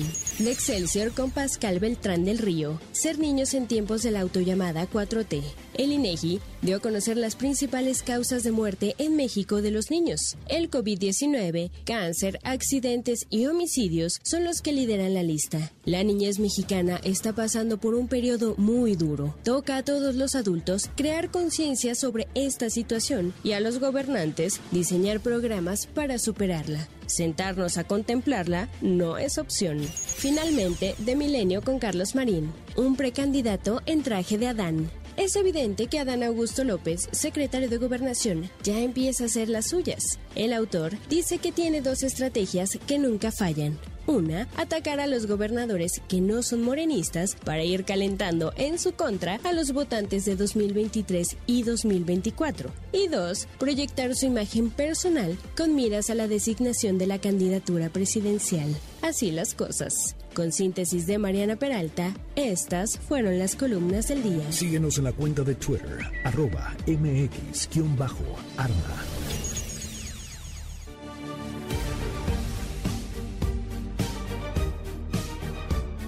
La democracia no está en su mejor momento, no se lo digo yo, lo dice el mismo índice de democracia, por ejemplo, de The Economist. La gente no quiere democracia. En algunas ocasiones la gente lo que quiere es una mano dura o en otras, pues ya ni siquiera el Estado, una especie de anarquismo raro. No, no estamos en los mejores momentos democráticos. No estamos en los mejores momentos democráticos cuando vemos lo que pasa en Italia, en donde miles de fascistas, tal cual como lo escucha, miles de fascistas, de gente que considera que pues es el ejército, la mano dura, la dictadura la que tiene que estar gobernando, miles de fascistas salieron a la calle vestidos de negro, marchando hacia la cripta de Benito Mussolini, conmemorando 100 años desde que el dictador italiano entró a Roma y concretó un golpe no violento que inició con 20 años de régimen fascista. Y ahí está, si me sigue a través de MBC TV, ahí está, son, son cientos de personas. Bueno, miles, miles, no es que sí, sí, sí, sí había Sí, sí tengo aquí el dato ya. Sí, son miles de personas. Y se llevan el, el la mano al pecho y, y los símbolos fascistas, todos vestidos de negro, todos rindiéndole homenaje a Benito Mussolini. Esto allá en Italia. Por otro lado, déjeme contarle malas noticias a nivel internacional. Hubo un atentado con coches bomba en Somalia. El atentado mató a 100. Dos coches bomba explotaron en el Ministerio de Educación, lo que sería la CEP de Somalia, por citarlo de alguna forma, junto a una concurrida intersección de mercado. Mataron al menos a 100 personas e hirieron a otras 300. Así lo informó el domingo el presidente Hassan Sheikh Mohamud, quien advirtió que el número de muertos todavía podría aumentar, son 100 hasta el momento. Y otra mala noticia también en el mundo, un puente colgante que de hecho había sido inaugurado este puente en el siglo XIX, o sea, en los 1800. Bueno, pues este puente colgante colapsó, se derrumbó.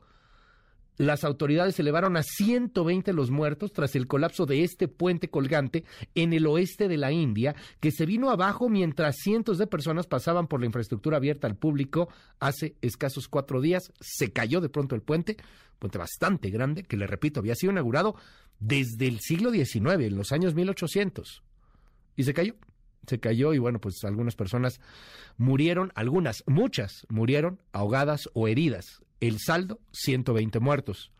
Sobre lo que pasó en Seúl, en Corea del Sur. El presidente López Obrador ha manifestado pues una reacción y esto fue lo que dijo en la mañanera hace minutos. Vamos a ver, es que sí, queremos que se informe, queremos que nada más informe. Ahora hubo, y esto nos debe de servir a todos, a las autoridades y a todos, tener cuidado con los actos masivos por lo de Seúl. Muy lamentable lo que sucedió y tenemos que cuidar. Cuando vinieron los de firme, yo veía por la ventana y eran ríos de gente, pero una cosa excepcional. Y seguía y seguía y seguía y seguía gente. Y le hablé a la jefa de gobierno y le dije, oye, está muy riesgoso esto. Y dimos la instrucción de que se retiraran vallas. Bueno, eso lo dice el presidente López Obrador. Eh, lo dice en el marco de que él sí va a hacer un informe. Ya, ya, sabe que hace cuatro informes el presidente, entonces, bueno, pues viene el informe que hará el primero de diciembre. Entonces, empezó a hablar de su informe y de repente, eh, pues habló sobre esto que sucedió en Seúl. Dice que sí va a haber informe, por cierto, esa es nota también. Otro informe será el primero de diciembre y probablemente lo va a hacer igual presencial en el Zócalo. Ahora, lo que pasó en Seúl, lejos de los temas políticos en México, pues es muy lamentable. Esta es una pieza especial de nuestra jefa de información aquí en la primera de MBS Noticias, a quien le damos la más cordial bienvenida de nueva cuenta. Gracias, Dian. Diana Alcaraz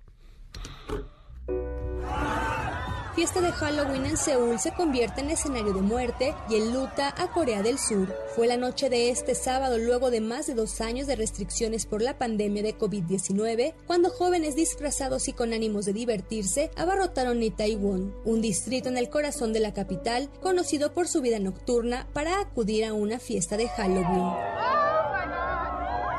Sin embargo, de pronto el número de asistentes se salió de control en un callejón de pendiente pronunciada y se convirtió en una trampa mortal para los miles de jóvenes menores de 30 años que se dieron cita en el lugar. Una estampida terminó con la vida de más de 150 personas, entre ellas una veintena de extranjeros, y provocó lesiones en al menos 130. Yo recuerdo entrar, avanzar los dos, tres primeros metros y, darme la vuelta porque era una mala decisión intentar entrar en esa calle. De repente la gente empezó a correr y como las calles son tan estrechas, es cuesta arriba, se formó un embudo y no había forma de salir. De acuerdo a los sobrevivientes, la multitud comenzó a empujarse sin que hasta el momento se conozca la razón. Los de adelante cayeron y fueron pisoteados por los que estaban atrás. La gente caía como fichas de dominó. Señalaron quienes lograron salir con vida del lugar y posteriormente apoyaron a los paramédicos a dar reanimación cardiopulmonar a los heridos, mientras que con el paso de las horas, una larga fila de cadáveres se formó en el pavimento y las escalofriantes imágenes comenzaron a dar la vuelta al mundo. 어젯밤 헬로윈을 맞은 서울 한복판에서 일어난 저는 Una tragedia y un desastre que no deberían haber ocurrido tuvo lugar en el corazón de Seúl durante la celebración de Halloween. Expreso mis condolencias a las víctimas de este incidente inesperado y espero que las personas que resultaron heridas se recuperen pronto.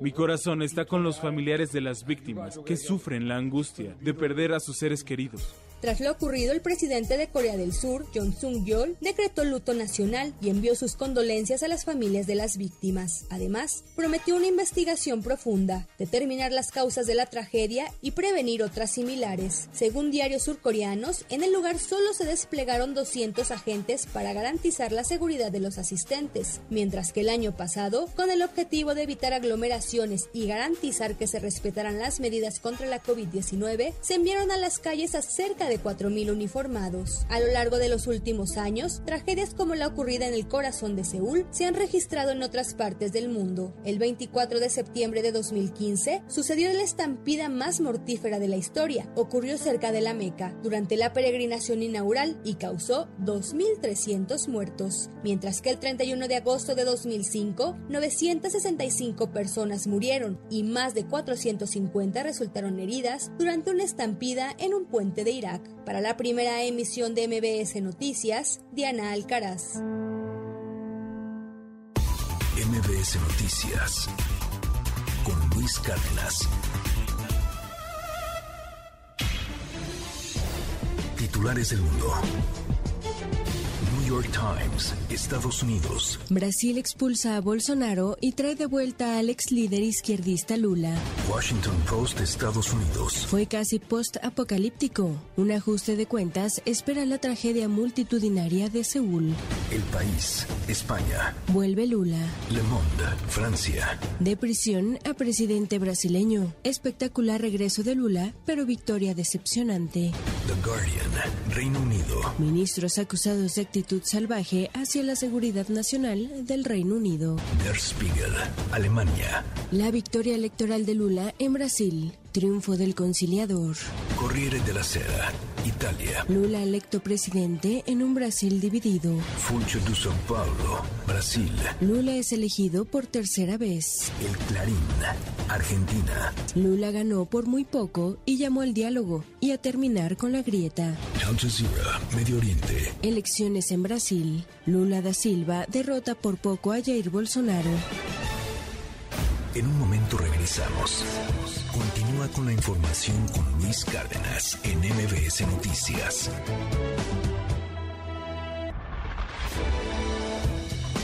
Ya estamos de regreso.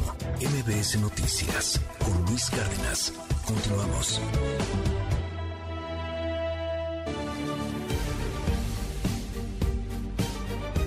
El cambio climático evidentemente que está afectando la salud de gran parte de la población en el planeta. Querido Arturo Barba, cuéntanos un poco más en este lunes de ciencia. Buen día. ¿Qué tal Luis? Muy buen día. Eh, pues fíjate Luis que este año se celebran los 30 años de haberse firmado la Convención Marco de las Naciones Unidas sobre Cambio Climático. Es decir, tenemos tres décadas que la comunidad científica ha estado alertando de los riesgos de la emisión de gases de efecto invernadero para el medio ambiente del planeta, pero también para este tema que se discute muy poco, los efectos en la salud humana. Eh, ya los científicos consideran que dentro de unos cuantos años, es decir, antes de que termine este siglo, la temperatura podría aumentar entre 2 y 7 grados centígrados, eh, mucho más de lo que se estima que se considera el punto de no retorno. Eh, tan solo en los últimos 12 años, Luis, debió de haberse disminuido un 43% la emisión de estos gases y lejos de disminuir ha aumentado, ha aumentado un 10% encima de los niveles de 2010, es decir, a pesar de las alertas se sigue emitiendo gases de manera inexorable. Y eh, en la próxima conferencia de las partes de la Convención Marco de las Naciones Unidas que se va a llevar a cabo en Egipto, en la COP27, eh, se va a discutir justamente este tema, los efectos en la salud de todos los habitantes del planeta. Y, la, la revista The Lancet realizó un informe eh, previo a esta reunión y analizó justamente los efectos en la salud humana. Y resulta que tan solo en los últimos, en el último año, de 2021 a 2022, eh, las personas estuvieron expuestas a más días con olas de calor que en 20 años previos. Y las muertes relacionadas justamente con este incremento de la temperatura aumentó un 68%. Eh, es decir, la exposición de calor provocó no solo la pérdida de vidas humanas, sino también eh, la pérdida de horas potenciales del trabajo en todo el mundo. Se perdieron 470 mil millones de horas. Esto implica o equivale el 1% de la producción económica mundial y para los países de medio desarrollo y de bajo desarrollo como México representa entre el 5 y el 6%. Esto se refleja además en el incremento de enfermedades infecciosas como cólera, dengue y paludismo o malaria. Eh, tan solo en América, en el continente americano, el paludismo aumentó entre 31 y, y 33% su transmisión eh, y también el dengue se incrementó un 12% este periodo. Y no solo son las enfermedades, Luis, también la prevalencia de la desnutrición. 161 millones de personas en el último año se enfrentaron al hambre durante, eh, se enfrentaron al hambre y, y dentro de, de los pocos días que faltan de este año, de 2022, 13 millones de personas más van a caer también en desnutrición, Luis. Para quien está diciendo del cambio climático. Justo para quien dice que el cambio climático es una farsa, es un invento, cualquier cosa, bueno, pues ahí están los resultados. Más información de estos datos, eh, querido Arturo, en tus redes. Sí, en arroba abanap, sapiensideas.com y hoy en su tinta en MBC Noticias, Luis. Gracias, es Arturo Barba, te mando un abrazo. Pásela muy bien. Nos escuchamos mañana tempranito en punto de las seis. Se queda primero con Gaby Vargas y ya están aquí Ingrid y Tamara. Bye bye. Hoy es Noche de Brujas. Esto fue MBS Noticias con Luis Cárdenas.